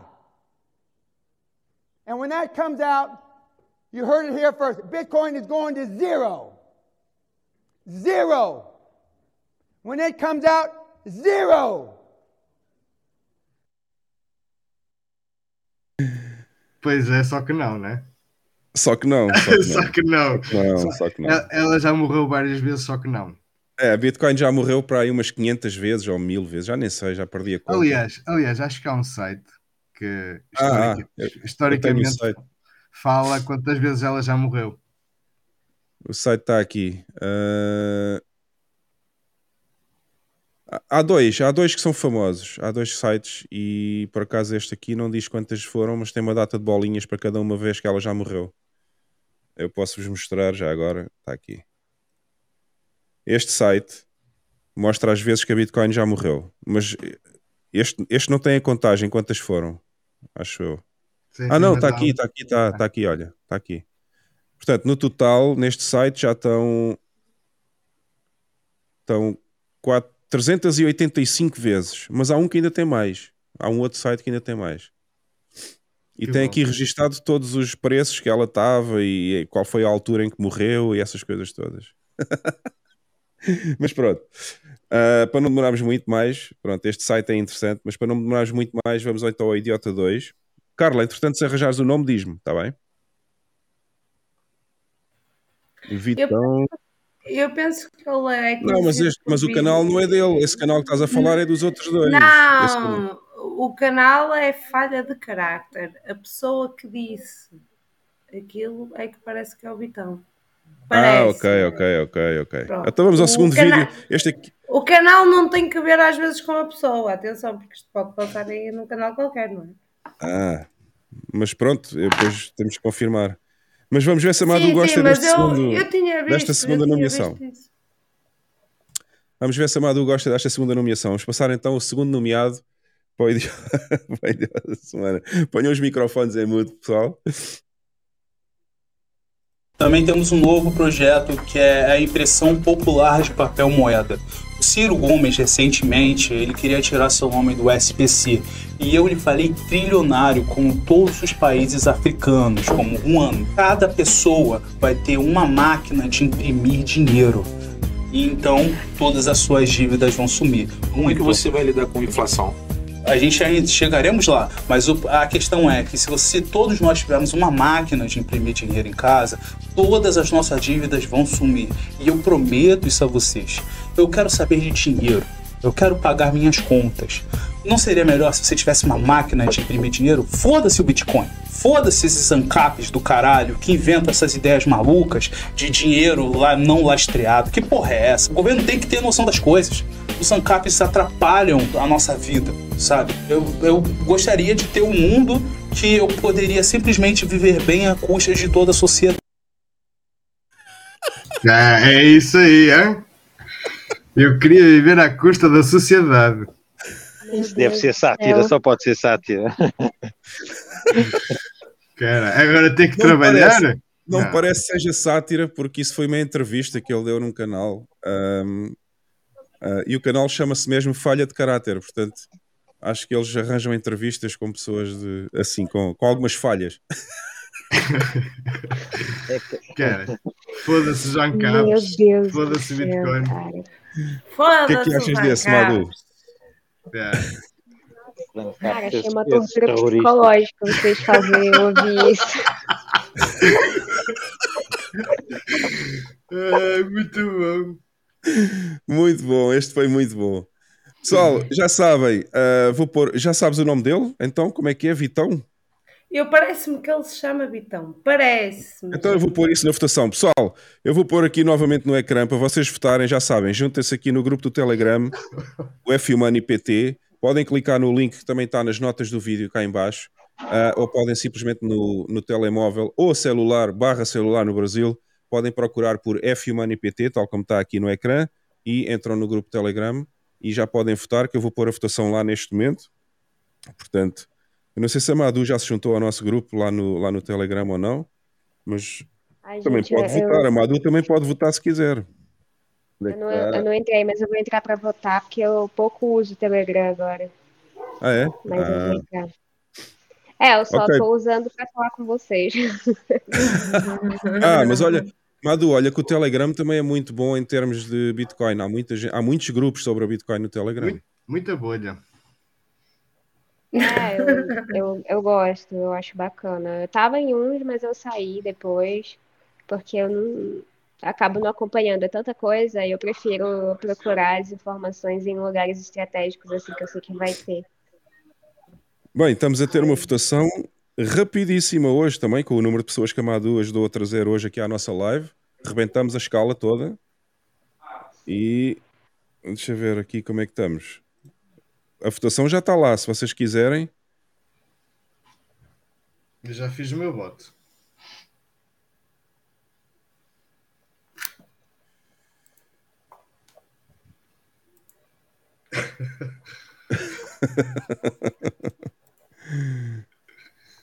Bem, o chat hoje está uma loucura. Bem, eu já há muito tempo que eu não vi esse canal assim. Pessoal, muito obrigado a todos, porque vocês hoje estão a ser fantásticos.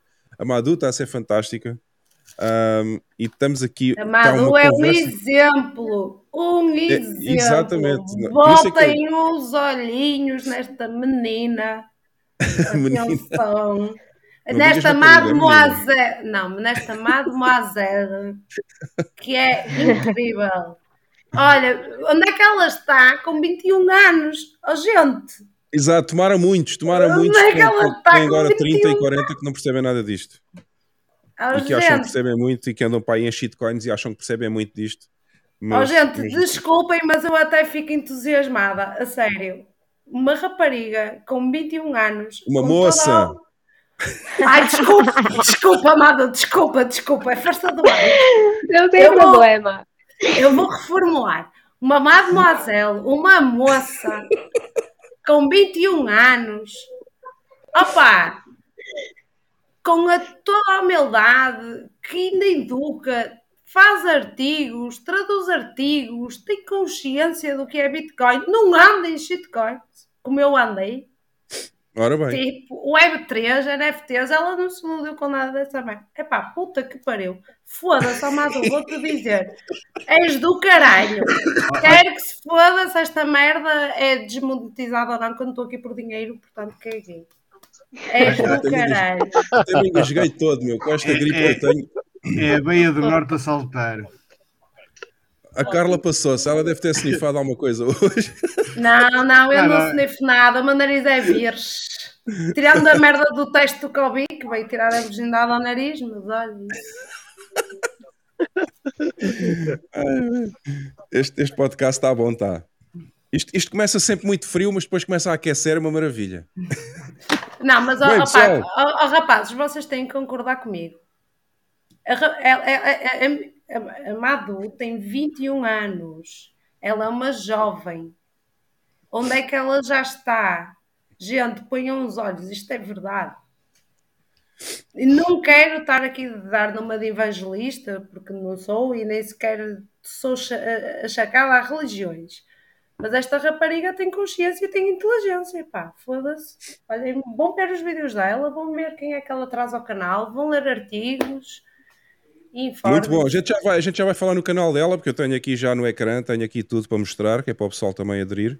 O pessoal aqui de Portugal, obviamente, porque o objetivo, eu, eu por acaso falei disto com a Madu há uns Olha, o Rico atrás, Fazeres diz que eu estou embriagada. O Rico Fazeres não me conhece para dizer que eu estou embriagada. Calma, Carla, calma, calma, respira, respira fundo. Ah, eu falei com a Madu há uns tempos atrás, até foi no Ele Instagram. não sabe o que é que é boa disposição, se calhar. Mas eu Quando- perdoo-te. quando- Um dia quando já quiseres- comigo. Quando deixares falar, avisa. Vou-te vou, vou, vou-te deixar falar. Oh, Mas- eu estou sempre calada, mas, mas agora vou-te deixar falar. Não, só- Deixa-me só acabar a frase, deixa-me só acabar a frase. Eu falei há uns Olha, mas também se estivesse embriagada, ninguém andou a pagar o meu vinho. Foda-se. Ela está toda. Por acaso não, mas também se Muito bom, tivesse, cara. ninguém tem nada a ver com isso. Não pedi nada a ninguém. Ou se alguém quiser vir pagar as minhas contas, está à vontade. Eu também não me importo. Pessoal, só neste, só neste podcast é que vocês têm coisas destas. Não há mais nenhum podcast em Portugal, nem no Brasil, acho eu, consigam rir assim tanto como nós aqui. Ganda Carla, sim senhor. Ah, posso acabar a frase, Carla? Deixas agora? Posso? Eu já estava em mute, Hugo. Ah, desculpa. Como eu estava a dizer, há uns tempos atrás falei com a Madu e disse-lhe que o objetivo deste podcast também era unir um bocadinho as comunidades entre Portugal e Brasil, porque há muitos podcasts no Brasil que só os brasileiros veem, e depois há podcasts em Portugal que só os portugueses veem. Não faz sentido. Por isso é que nós tivemos a ideia. Hoje o Marcos até nem participou até ao fim, mas normalmente ele está sempre até ao fim. A ideia é juntar as duas. Nós falamos a mesma língua. Eu sei que às vezes os brasileiros têm um bocadinho de dificuldade em perceber o nosso português, porque nós falamos muito rápido. Ah, mas nós percebemos perfeitamente o português do Brasil e, e acho que faz sentido juntar as comunidades. Por isso é que eu estava a dizer, vamos passar aqui também, já vou pôr aqui mais um pouco o canal da, da Madu para vocês verem onde é que é no YouTube e o website para vocês visitarem e juntem-se também, o pessoal que está a ver aqui o canal, o nosso podcast, po- pode subscrever o canal da Madu também e vamos juntar o pessoal todo, vamos juntar brasileiros aqui, vamos pôr os portugueses lá, que é isso que faz sentido. Oh, oh, Ahm, oh, oh, posso interromper?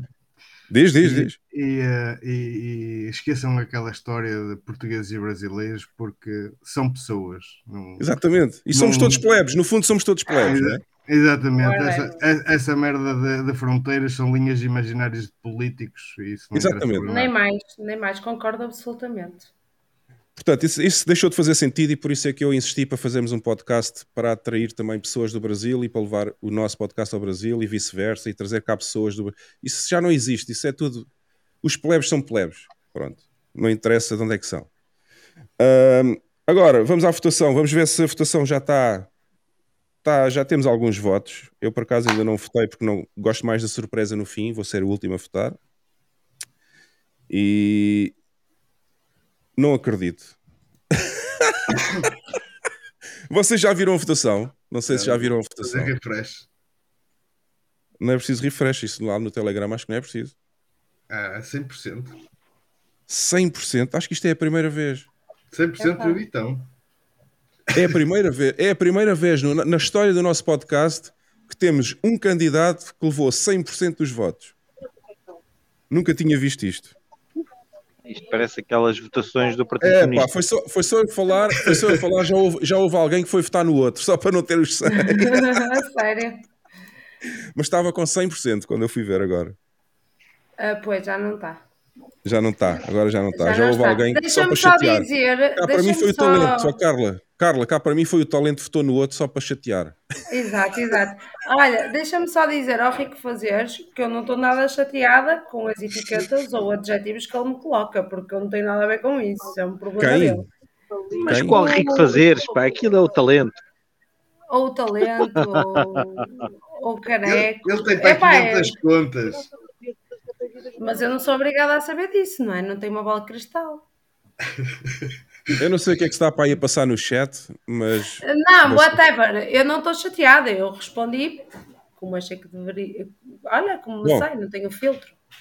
Pessoal, vamos fechar a votação e vamos, eh, vamos preparar para, para fazer as últimas perguntas à Madu. Temos aqui algumas que eu marquei. Infelizmente, depois de algum período aqui no podcast, já não consegui marcar mais porque já não dava para fazer tudo ao mesmo tempo. Mas temos aqui algumas quatro, acho eu. E se quiserem fazer mais alguma, façam agora, porque a gente vai encerrar a votação e deixa cá ver. Já temos, sim, já temos aqui bastantes votos hoje. Aliás, hoje os votos também excederam as expectativas todas. Nunca tivemos tantos votos.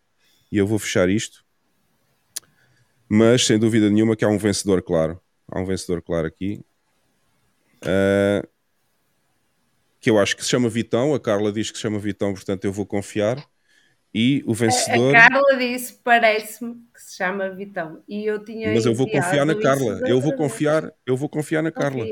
Opa, estás, estás tramado. Estás tramado. Estás tramado. Portanto, o vencedor desta semana, pessoal, é o Vitão, que quer pôr uma impressora de dinheiro na casa das pessoas todas para acabar com as dívidas e depois quer viver à conta da sociedade. e esses ancapos todos do Pi que vão, vão, vão para vão para Pi. Ah, ok, então a votação também foi um sucesso esta semana. Acho que isto hoje está muito fixe. E já estamos com um atraso para aí. Ah, já estamos com um atraso de 20 minutos, pois estamos. Bem, vamos então passar à última parte. E o pessoal, se quiser fazer alguma pergunta, faça agora, porque eu já tenho aqui quatro. Eu já tenho aqui quatro Eu- perguntas em espera. E Eu tenho aqui disso, uma, não sei se não coincidirá com uma das tuas. sim, mas antes disso, deixa-me passar a vinheta, senão o Marcos depois dá-me na cabeça e ah, sim, não sim, pode é ser. verdade.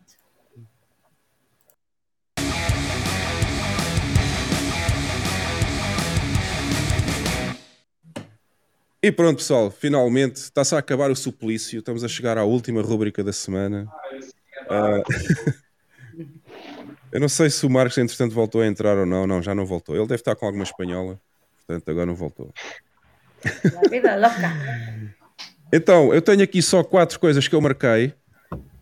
O espaço do plebe, ah, Madu, é normalmente onde nós pomos as perguntas da- do chat, assim rapidamente, só para respostas mais rápidas, não é preciso muito, não é preciso estarmos muito tempo a responder uma pergunta. Ah, e a pergunta do BAM há bocado que eu marquei em- ah, para não estarmos a, ahm, para passarmos à frente mais rápido nas notícias é esta. Pergunta para a Duda: achas importante criar estratégias específicas para atrair mulheres jovens para o universo Bitcoin? Se sim, o que é que se pode fazer? Olha, eu acho que é interessante estratégias para atrair qualquer público para o Bitcoin, né? Não só mulheres, mulheres jovens, enfim. Ah, acaba que as pessoas atrelam a minha imagem a esse tipo de público porque eu sou uma mulher jovem, então, querendo ou não, né, tem isso, mas eu acho que eu acho que é legal, mas eu não sei o que poderia ser feito, porque eu, não- eu realmente não sei o que poderia ser feito, porque assim, quando eu vou falar, eu falo para todo mundo, né? Então eu falo para diversas pessoas.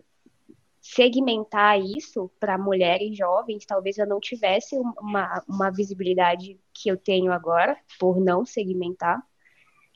E também talvez eu afastasse a, a pessoas que são um público muito mais propenso a consumir esse conteúdo, que querendo ou não são homens ou são jovens que gostam de tecnologia e tal. Eu acho que seria legal ter alguma estratégia voltada para isso, mas eu não consigo pensar agora em qual poderia ser. Tá, tá mutado. Som. Não, não. Continuou. Tá, tá sem som ainda. Ah, pois, esqueci-me de carregar no botão. Eu às vezes esqueço-me de carregar no botão. Porque eu estou sempre a pôr mute, unmute, mute, unmute para não fazer barulho de fundo. Ahm, Yeah. Tenho uma pergunta para ti que me lembrou, por causa da pergunta do BAM, lembrei-me de fazer esta pergunta. Tu já reparaste no YouTube eh, qual é a percentagem de homens e de mulheres que assistem aos teus vídeos? Já, não só no YouTube, mas em todo lugar, a porcentagem de homens que me acompanha é acima de 85%. Eu, tenho, Então, eu assim- tenho esse problema. Eu estou a fazer esta pergunta porquê? Porque quando eu comecei o canal no YouTube, até, até começar só este podcast, depois de ter, eh, por exemplo, a Carla no painel pela primeira vez neste canal e neste podcast há um, há um elemento do sexo feminino a falar também sobre a Bitcoin. Mas quando era eu a fazer os vídeos sozinho durante um ano e tal, era 99,9% homens e havia algumas semanas que era 0% mulheres e houve semanas que era 0,1% mulheres. E isso é uma coisa incrível. Eu nunca pensei que falar sobre estes assuntos da Bitcoin fosse tão. ah, houvesse esta diferença de género tão grande, quase 100% homens e, e quase zero mulheres a ver isto. Por isso é que eu perguntei. No teu canal, tu tens mais, pelos vistos, tens mais também, porque também és mulher, de certeza absoluta que é por isso. Tens 85% homens e se calhar ah, 15% mulheres. Mas se calhar essa é uma das estratégias, é trazer mais mulheres para os podcasts e é trazer mais mulheres para fazer informação no YouTube. É, É um abismo. é bacana focar nisso, né? Mas assim, não gosto, não gosto quando as, as discussões entram para gênero. Acho que não tem nada a ver, sabe? Quando a gente fala de Bitcoin é para todo mundo. Mas é, tem perfis assim que segmentam, né? Que gostam de segmentar para atrair um certo público. Então, por exemplo, assim, é, aqui no Brasil a gente tem um canal que eu acredito que vocês até talvez conheçam, que é de educação financeira, mas educação financeira tradicional, que é o Me Poupe. E aí, quem, quem a referência desse canal é uma mulher e ela fala muito mais para mulheres. E aí, ah, quando as meninas do, do área Bitcoin, antigos e cripto, né, fizeram, lançaram um curso delas em parceria com a galera da Me Poupe, ah, elas me chamaram para fazer parte ali do projeto também, dentro, assim, para falar com o público e tudo mais. Então, eu consegui ver que a porcentagem de pessoas que eles estavam atingindo, pelo menos no curso de Bitcoin, com as meninas lá do área Bitcoin, era metade, assim, sabe? 50 e poucos por cento mulher, 40 e poucos homens. E, e, mas é porque esse perfil segmenta para um público mais feminino. E eu não sei como, como, como fazer isso, até porque segmentar muito para um público feminino é, tem que mudar toda a narrativa para tentar chamar outras mulheres e não. não Não, quer dizer, eu não estava eu não estava a referir este, eu não, eu não falei deste tópico por eh, falar por, por estar a falar de segmentação. Eu falei que não estava à espera quando criei o canal que tivesse uma diferença tão grande entre praticamente só homens a ver o canal e nenhuma mulher e finalmente vê-se uma pequena diferença hoje em dia já se vê mais mulheres a ver mas eu achava que não ia ser um tema que fosse assim tão eh, Máscula. Por favor. Nem tem É, porquê não. de ser. Sim, mas pronto, mas gargalo eu não tenho interesse nenhum em fazer segmentação, obviamente. Eu só achei estranho ver essa diferença tão grande entre praticamente Porque é abismal. A diferença é muito grande. É um abismo mesmo que separa Yeah. o público.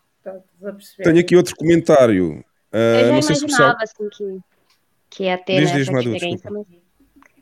Então, é sobre essa diferença de público, né? Eu já imaginava que, que iria ser assim, né? Que iria ser muito mais homens do que mulheres. Até porque quando eu comecei a consumir conteúdo sobre isso, eu também consumia mais de homens do que de mulheres. Então, era, era algo esperado. Tenho aqui um segundo, marquei aqui uma segunda mensagem também. Não é bem uma pergunta, mas achei interessante. Ah, o André Cardoso, não sei se ainda está cá, mas eu disse que ia passar no fim, no espaço do plebe. Madu, interessante como com 16 anos conseguiste, como com 16 anos conseguiste ultrapassar a tua adolescência sem te perderes em futilidades e estudar aquilo que realmente interessa. Alguém da tua família te influenciou? Ah, afinal tinha uma pergunta no fim, eu é que não vi. Com certeza. É, acho que, assim, não não muito pro lado do libertário, pro viés libertário, pro viés financeiro, econômico, assim, não, a minha família não me influenciou muito dessa maneira, não. Foi mais a minha cabeça mesmo. Só que eles sempre foram, por exemplo, a, a minha mãe, ela sempre foi uma pessoa bem rígida comigo. Então, era, tipo, muito focar nos estudos e tudo mais. É, eu, eu nunca fui de sair muito. Quando, quando eu comecei a querer namorar, tá, os garotinhos e tudo mais, né? A minha mãe puxava assim para trás, assim, não, vai e tal. Então, assim, eu acho que mesmo que ela não tenha tido uma influência direta para eu ir, por exemplo, estudar sobre libertarianismo, estudar sobre economia, sobre Bitcoin, sobre essas coisas, o fato dela ter tido essa criação um pouquinho mais rígida comigo fez com que eu olhasse para outras coisas do que a galera da minha idade geralmente estava olhando, né? Então, acho que com certeza isso foi um fator de influência, mas o meu interesse por, pelas coisas que eu me interesso hoje foi mais porque eu sempre tive vontade de, de conhecer outras coisas, sempre fui bem curiosa, assim, explorar outras coisas, mas com certeza essa criação da minha família me contribuiu muito para que eu andasse por um caminho diferente do que a maioria das pessoas da minha idade. Temos aqui outra pergunta. Foi dirigida ao painel, acho eu, mas também se pode dirigir a Madu. Achas errado comprar shitcoins para vender no lucro e aumentar os BTCs? Ah, eu não acho errado se o objetivo final foi esse, né? Eu acho. É... Mas a pergunta é para a Madu. É, a É. pergunta é para a Madu, mas é só porque. Não, é só estou a querer chatear os shitcoiners que vêm aqui também. que- que já sabes, como eu falei há bocado.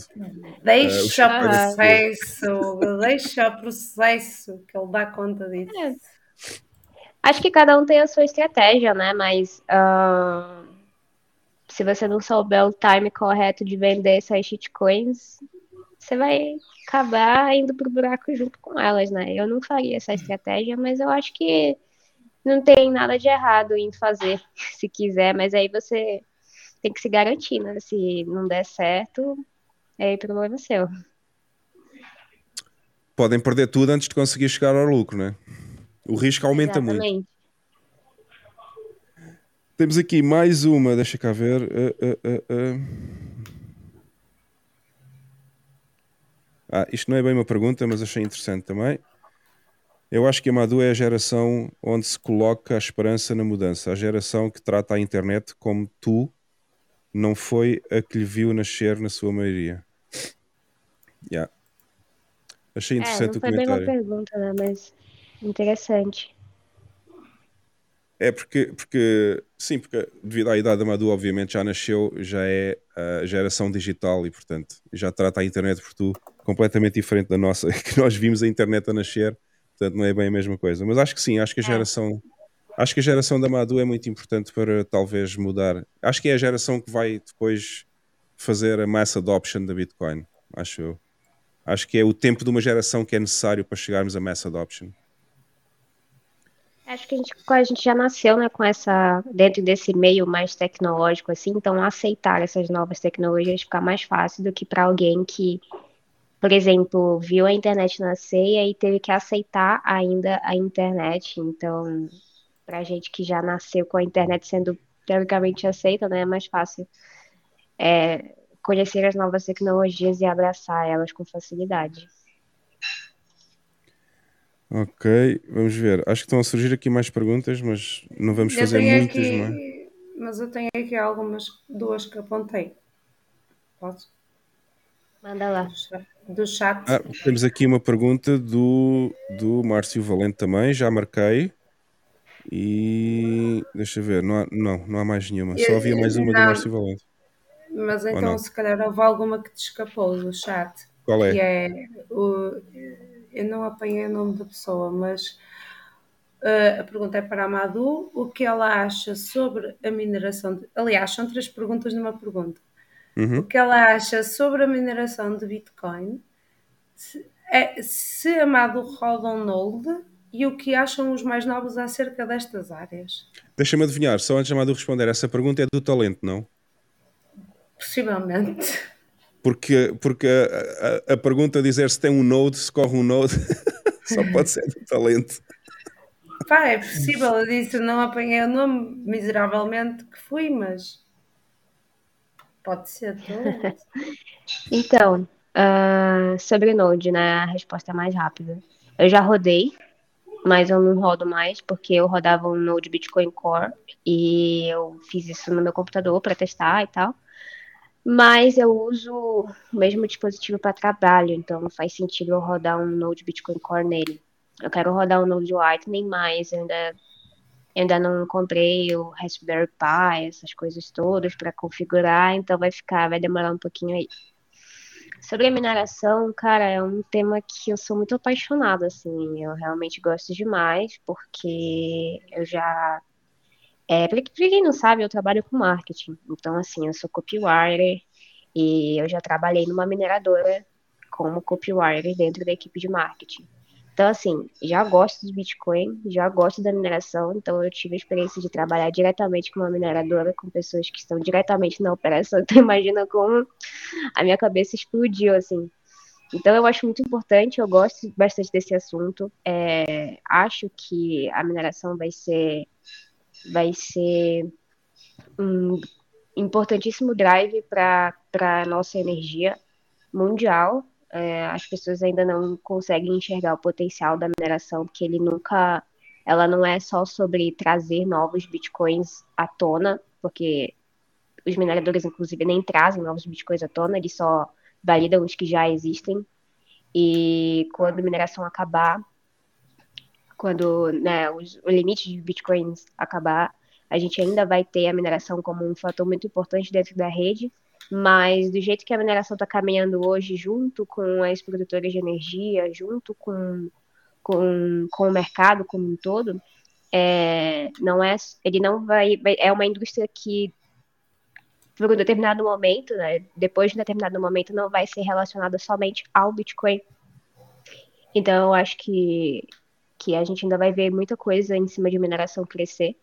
Eu gosto bastante desse assunto. Eu queria poder rodar um, uma ASIC aqui em casa, mas, velho, é muito caro, não, não ia fazer sentido nenhum. Muito mais fácil investir diretamente numa mineradora do que você montar a sua própria operação. Uh, uma operação caseira, né? Não ia, não ia trazer retorno significativo. Mas acho que é um assunto que, que as pessoas deveriam até, até olhar mais, assim, porque fala-se pouco de mineração, pelo menos eu ouço falar em pouco de mineração. E sempre quando falam, ainda é com muitos estigmas assim de que é ruim, de que é danifica o meio ambiente, e ainda mais agora com o Ethereum mudando para Proof of Stake com The Merge, e aí vindo todas essas outras coisas, o pessoal falando que é melhor tal outro protocolo de consenso, mas é porque as pessoas não entendem como é que funciona a prova de trabalho, não entendem como é que funciona a mineração de Bitcoin, só sabem o básico ali, que são computadores trabalhando para encontrar um cálculo matemático, e fica por isso mesmo. Então, acho que é um assunto bastante importante de estar tá, tá sendo mais discutido. Eu acho, eu acho o tema da mineração muito interessante, super interessante. Eu faço mineração de Bitcoin também e adoro, adoro. Quer dizer, só não adoro quando algum miner lá nos Estados Unidos fica offline e depois tenho que estar a falar com o suporte do data center para eles virem ver o que é que está a passar.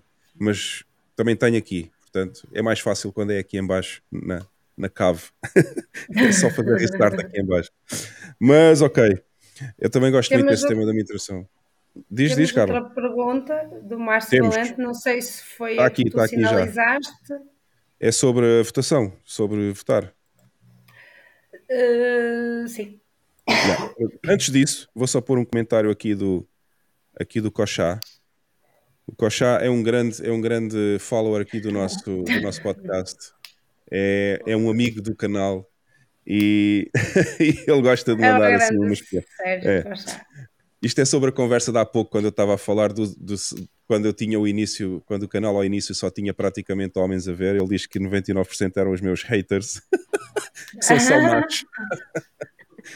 Mas ok, eu percebi, Cochá, mas eu sei, muitos deles, Yeah. muitos, muitos haters na realidade estão aqui a ver o podcast. Eles é que não dizem a ninguém, que eu sei, eu sei. Mas não faz mal, essa parte também. Eu- Deixa-me só aproveitar para responder aqui a uma pergunta rápida que o Rico fazeres, ou os 300 heterónimos que ele tem.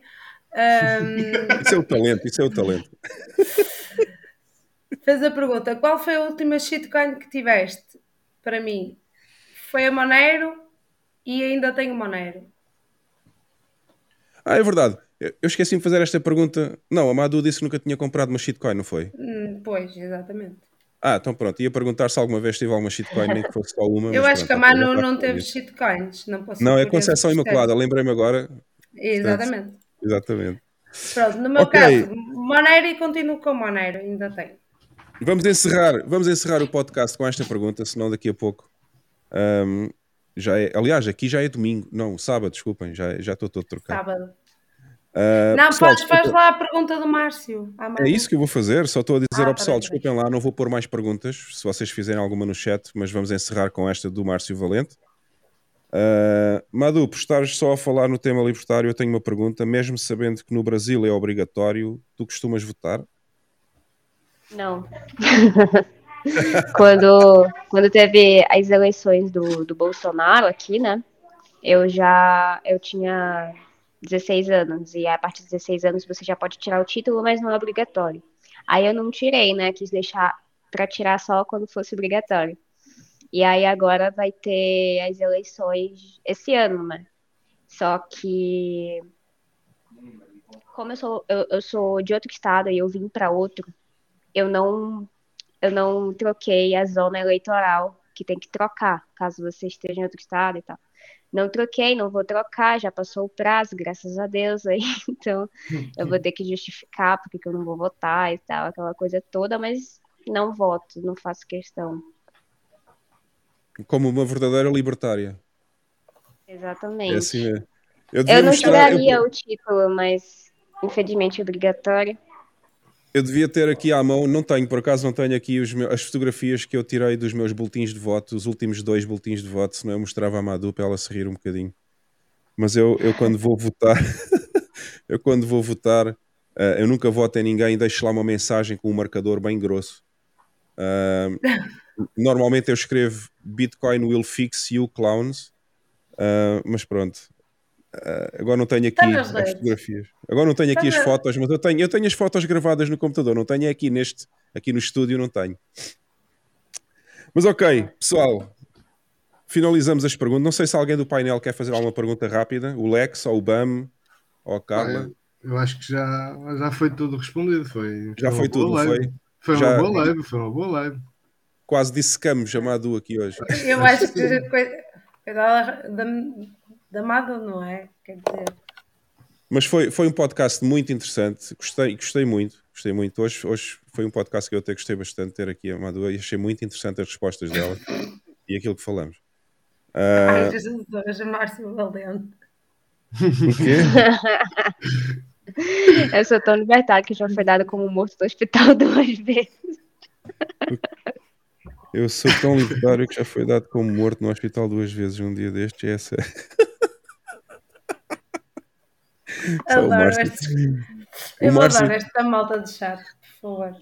Madu, o Márcio Valente é sempre, todas as vezes que nós fazemos o podcast, é a primeira pessoa a entrar e a primeira pessoa a escrever no chat. É o Márcio Valente. Só para veres a dedicação. Olha, mas olha, Sérgio Cochado. Boa. Eu vou lavar a louça. Olha este. O que interessa é ouvir, Cochá. O que interessa é ouvir o podcast. A hora nem mais. Bem, pessoal, ah, vamos encerrar. Vamos encerrar por hoje. Eu vou pedir à Madu que não saia já, só para a gente se despedir no backstage depois de encerrar o podcast, está bem? Eu vou deixar o vídeo final, são 10 ou 15 segundos no máximo, portanto já sabem, esperem um bocadinho. Desliguem os microfones quando tiver a passar o vídeo, que é para não. o Lex tem a mania de falar durante o vídeo final. Ou alguém, ou alguém tosse, ou alguém tosse de repente. Ou alguém tem tosse, não é? E, e pronto. Madu, muito obrigado. Não vais já embora. Muito obrigado por teres vindo aqui hoje ao podcast. Gostamos muito da tua presença. E ao painel todo, obrigado também. E às pessoas todas que estiveram a ver. Hoje foi um dia fantástico. Tivemos aqui uma assistência enorme hoje. Ah, Carla, queres fazer a tua listagem? Ora, minha gente, eu já Hoje são muitos, Carlos, hoje são muitos. Eu já pareço uma exchange com estas listagens, mas vamos lá. E vais ter que deixar um- uma dedicatória aí ao teu amigo Riquezão. Ah, pá, já, já está mais que ultrapassado. Oh, minha gente, obrigada a todos, especialmente à Badu, e peço desculpa se em algum momento fui muito chata, ah, porque eu chateei bastante. Hum, e hum, obrigada a todos que nos estiveram a ouvir e a ver, aos que comentaram e aos que não comentaram. Eu vou mencionar alguns nomes, não necessariamente por ordem de importância, mas os nomes que eu consigo apanhar são aqueles que comentam, só. Então, CML Torres, Márcio Valente, Ancap Beat, Vitor Matias, Hugo Alexandre Cruz, Crazy Shaft VIP, Tiago Oshi, Ricardo Talento, Ricardo Talento e os seus heterónimos. Uh, mas eu vou dar atenção a eles também. Henrique Olha aí, olha aí a mensagem para ti, Carla.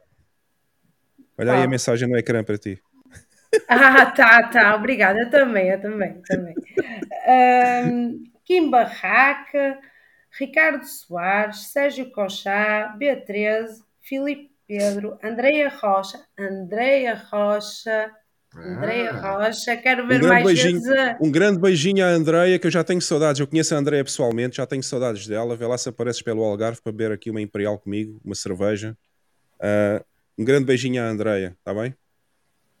Marco Serpa, Abjeto, Marco Almeida, Micato, Tiago Vasconcelos, João Teles, David Rito, Criptorrange, Ricardo Soares, Marco Knife, Francisco Monteiro, Rico Fazeres, olha aqui o heterónimo, André Cardoso e André Cardoso.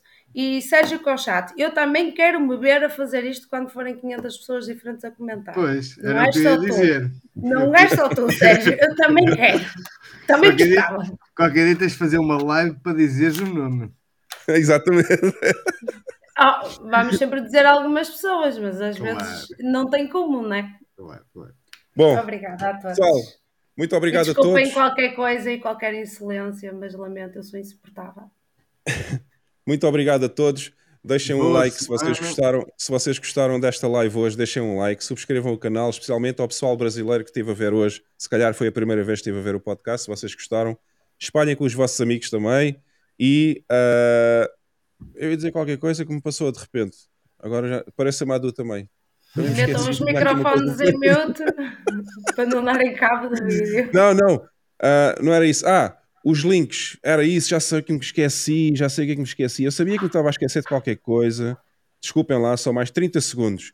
Está aqui o site da Madu. Eu sabia que tinha que passar isto, ok? Uh, eduardalubato.com. Visitem o site. Tem aqui os links para todas as plataformas sociais onde a Madu está, ok? Tem aqui alguns artigos também que eu tive a ver antes antes da live, muito interessantes, e tem alguns vídeos também selecionados que ela pôs aqui no site e fala um bocadinho da Madu. E, já agora, eu sabia que tinha deixado alguma coisa para o fim que me ia esquecer. Está aqui o canal do YouTube. O canal do YouTube é youtube.com barra Duda Lobato. Não é preciso o C, se vocês puserem só logo barra Duda Lobato funciona também. É mais fácil assim. E podem também subscrever o canal dela. Tem conteúdo super interessante, super interessante, e interessante. muitas coisas que vão aprender muitas coisas neste, neste, neste canal do YouTube. Portanto, já sabem, subscrevam o canal da Madu, subscrevam o, o nosso canal também, se ainda não são subscritores, ponham um like em todos os vídeos que virem dela e dos nossos, e nas notas do vídeo tem os links todos se quiserem seguir a partir dos links nas notas do vídeo, ok? Portanto, felizmente que eu não me esqueci das coisas que tinha para fazer até ao fim, né, Madu? Boa. ok, E olha que os artigos dela são muito fixes e ela Muito. faz um trabalho super altruísta que é traduzir artigos para quem não consegue lê-los em inglês. Isso é muito incrível. Parabéns, Malta. ok. Valeu. Eu que agradeço aqui o convite. Muito obrigada, galera do chat, pelas perguntas. E foi muito legal, gente. Finalzinho aqui de, de sexta-feira, né? Um sextou diferenciado. Então, valeu. Valeu a todos. Estamos muito ter-te aqui, Madu, ok? Não saia já, a gente vai deixar o vídeo final. Pessoal, até para a semana e obrigado a todos por terem visto hoje o podcast. A gente vê-se na próxima sexta-feira. Até para a semana. Até.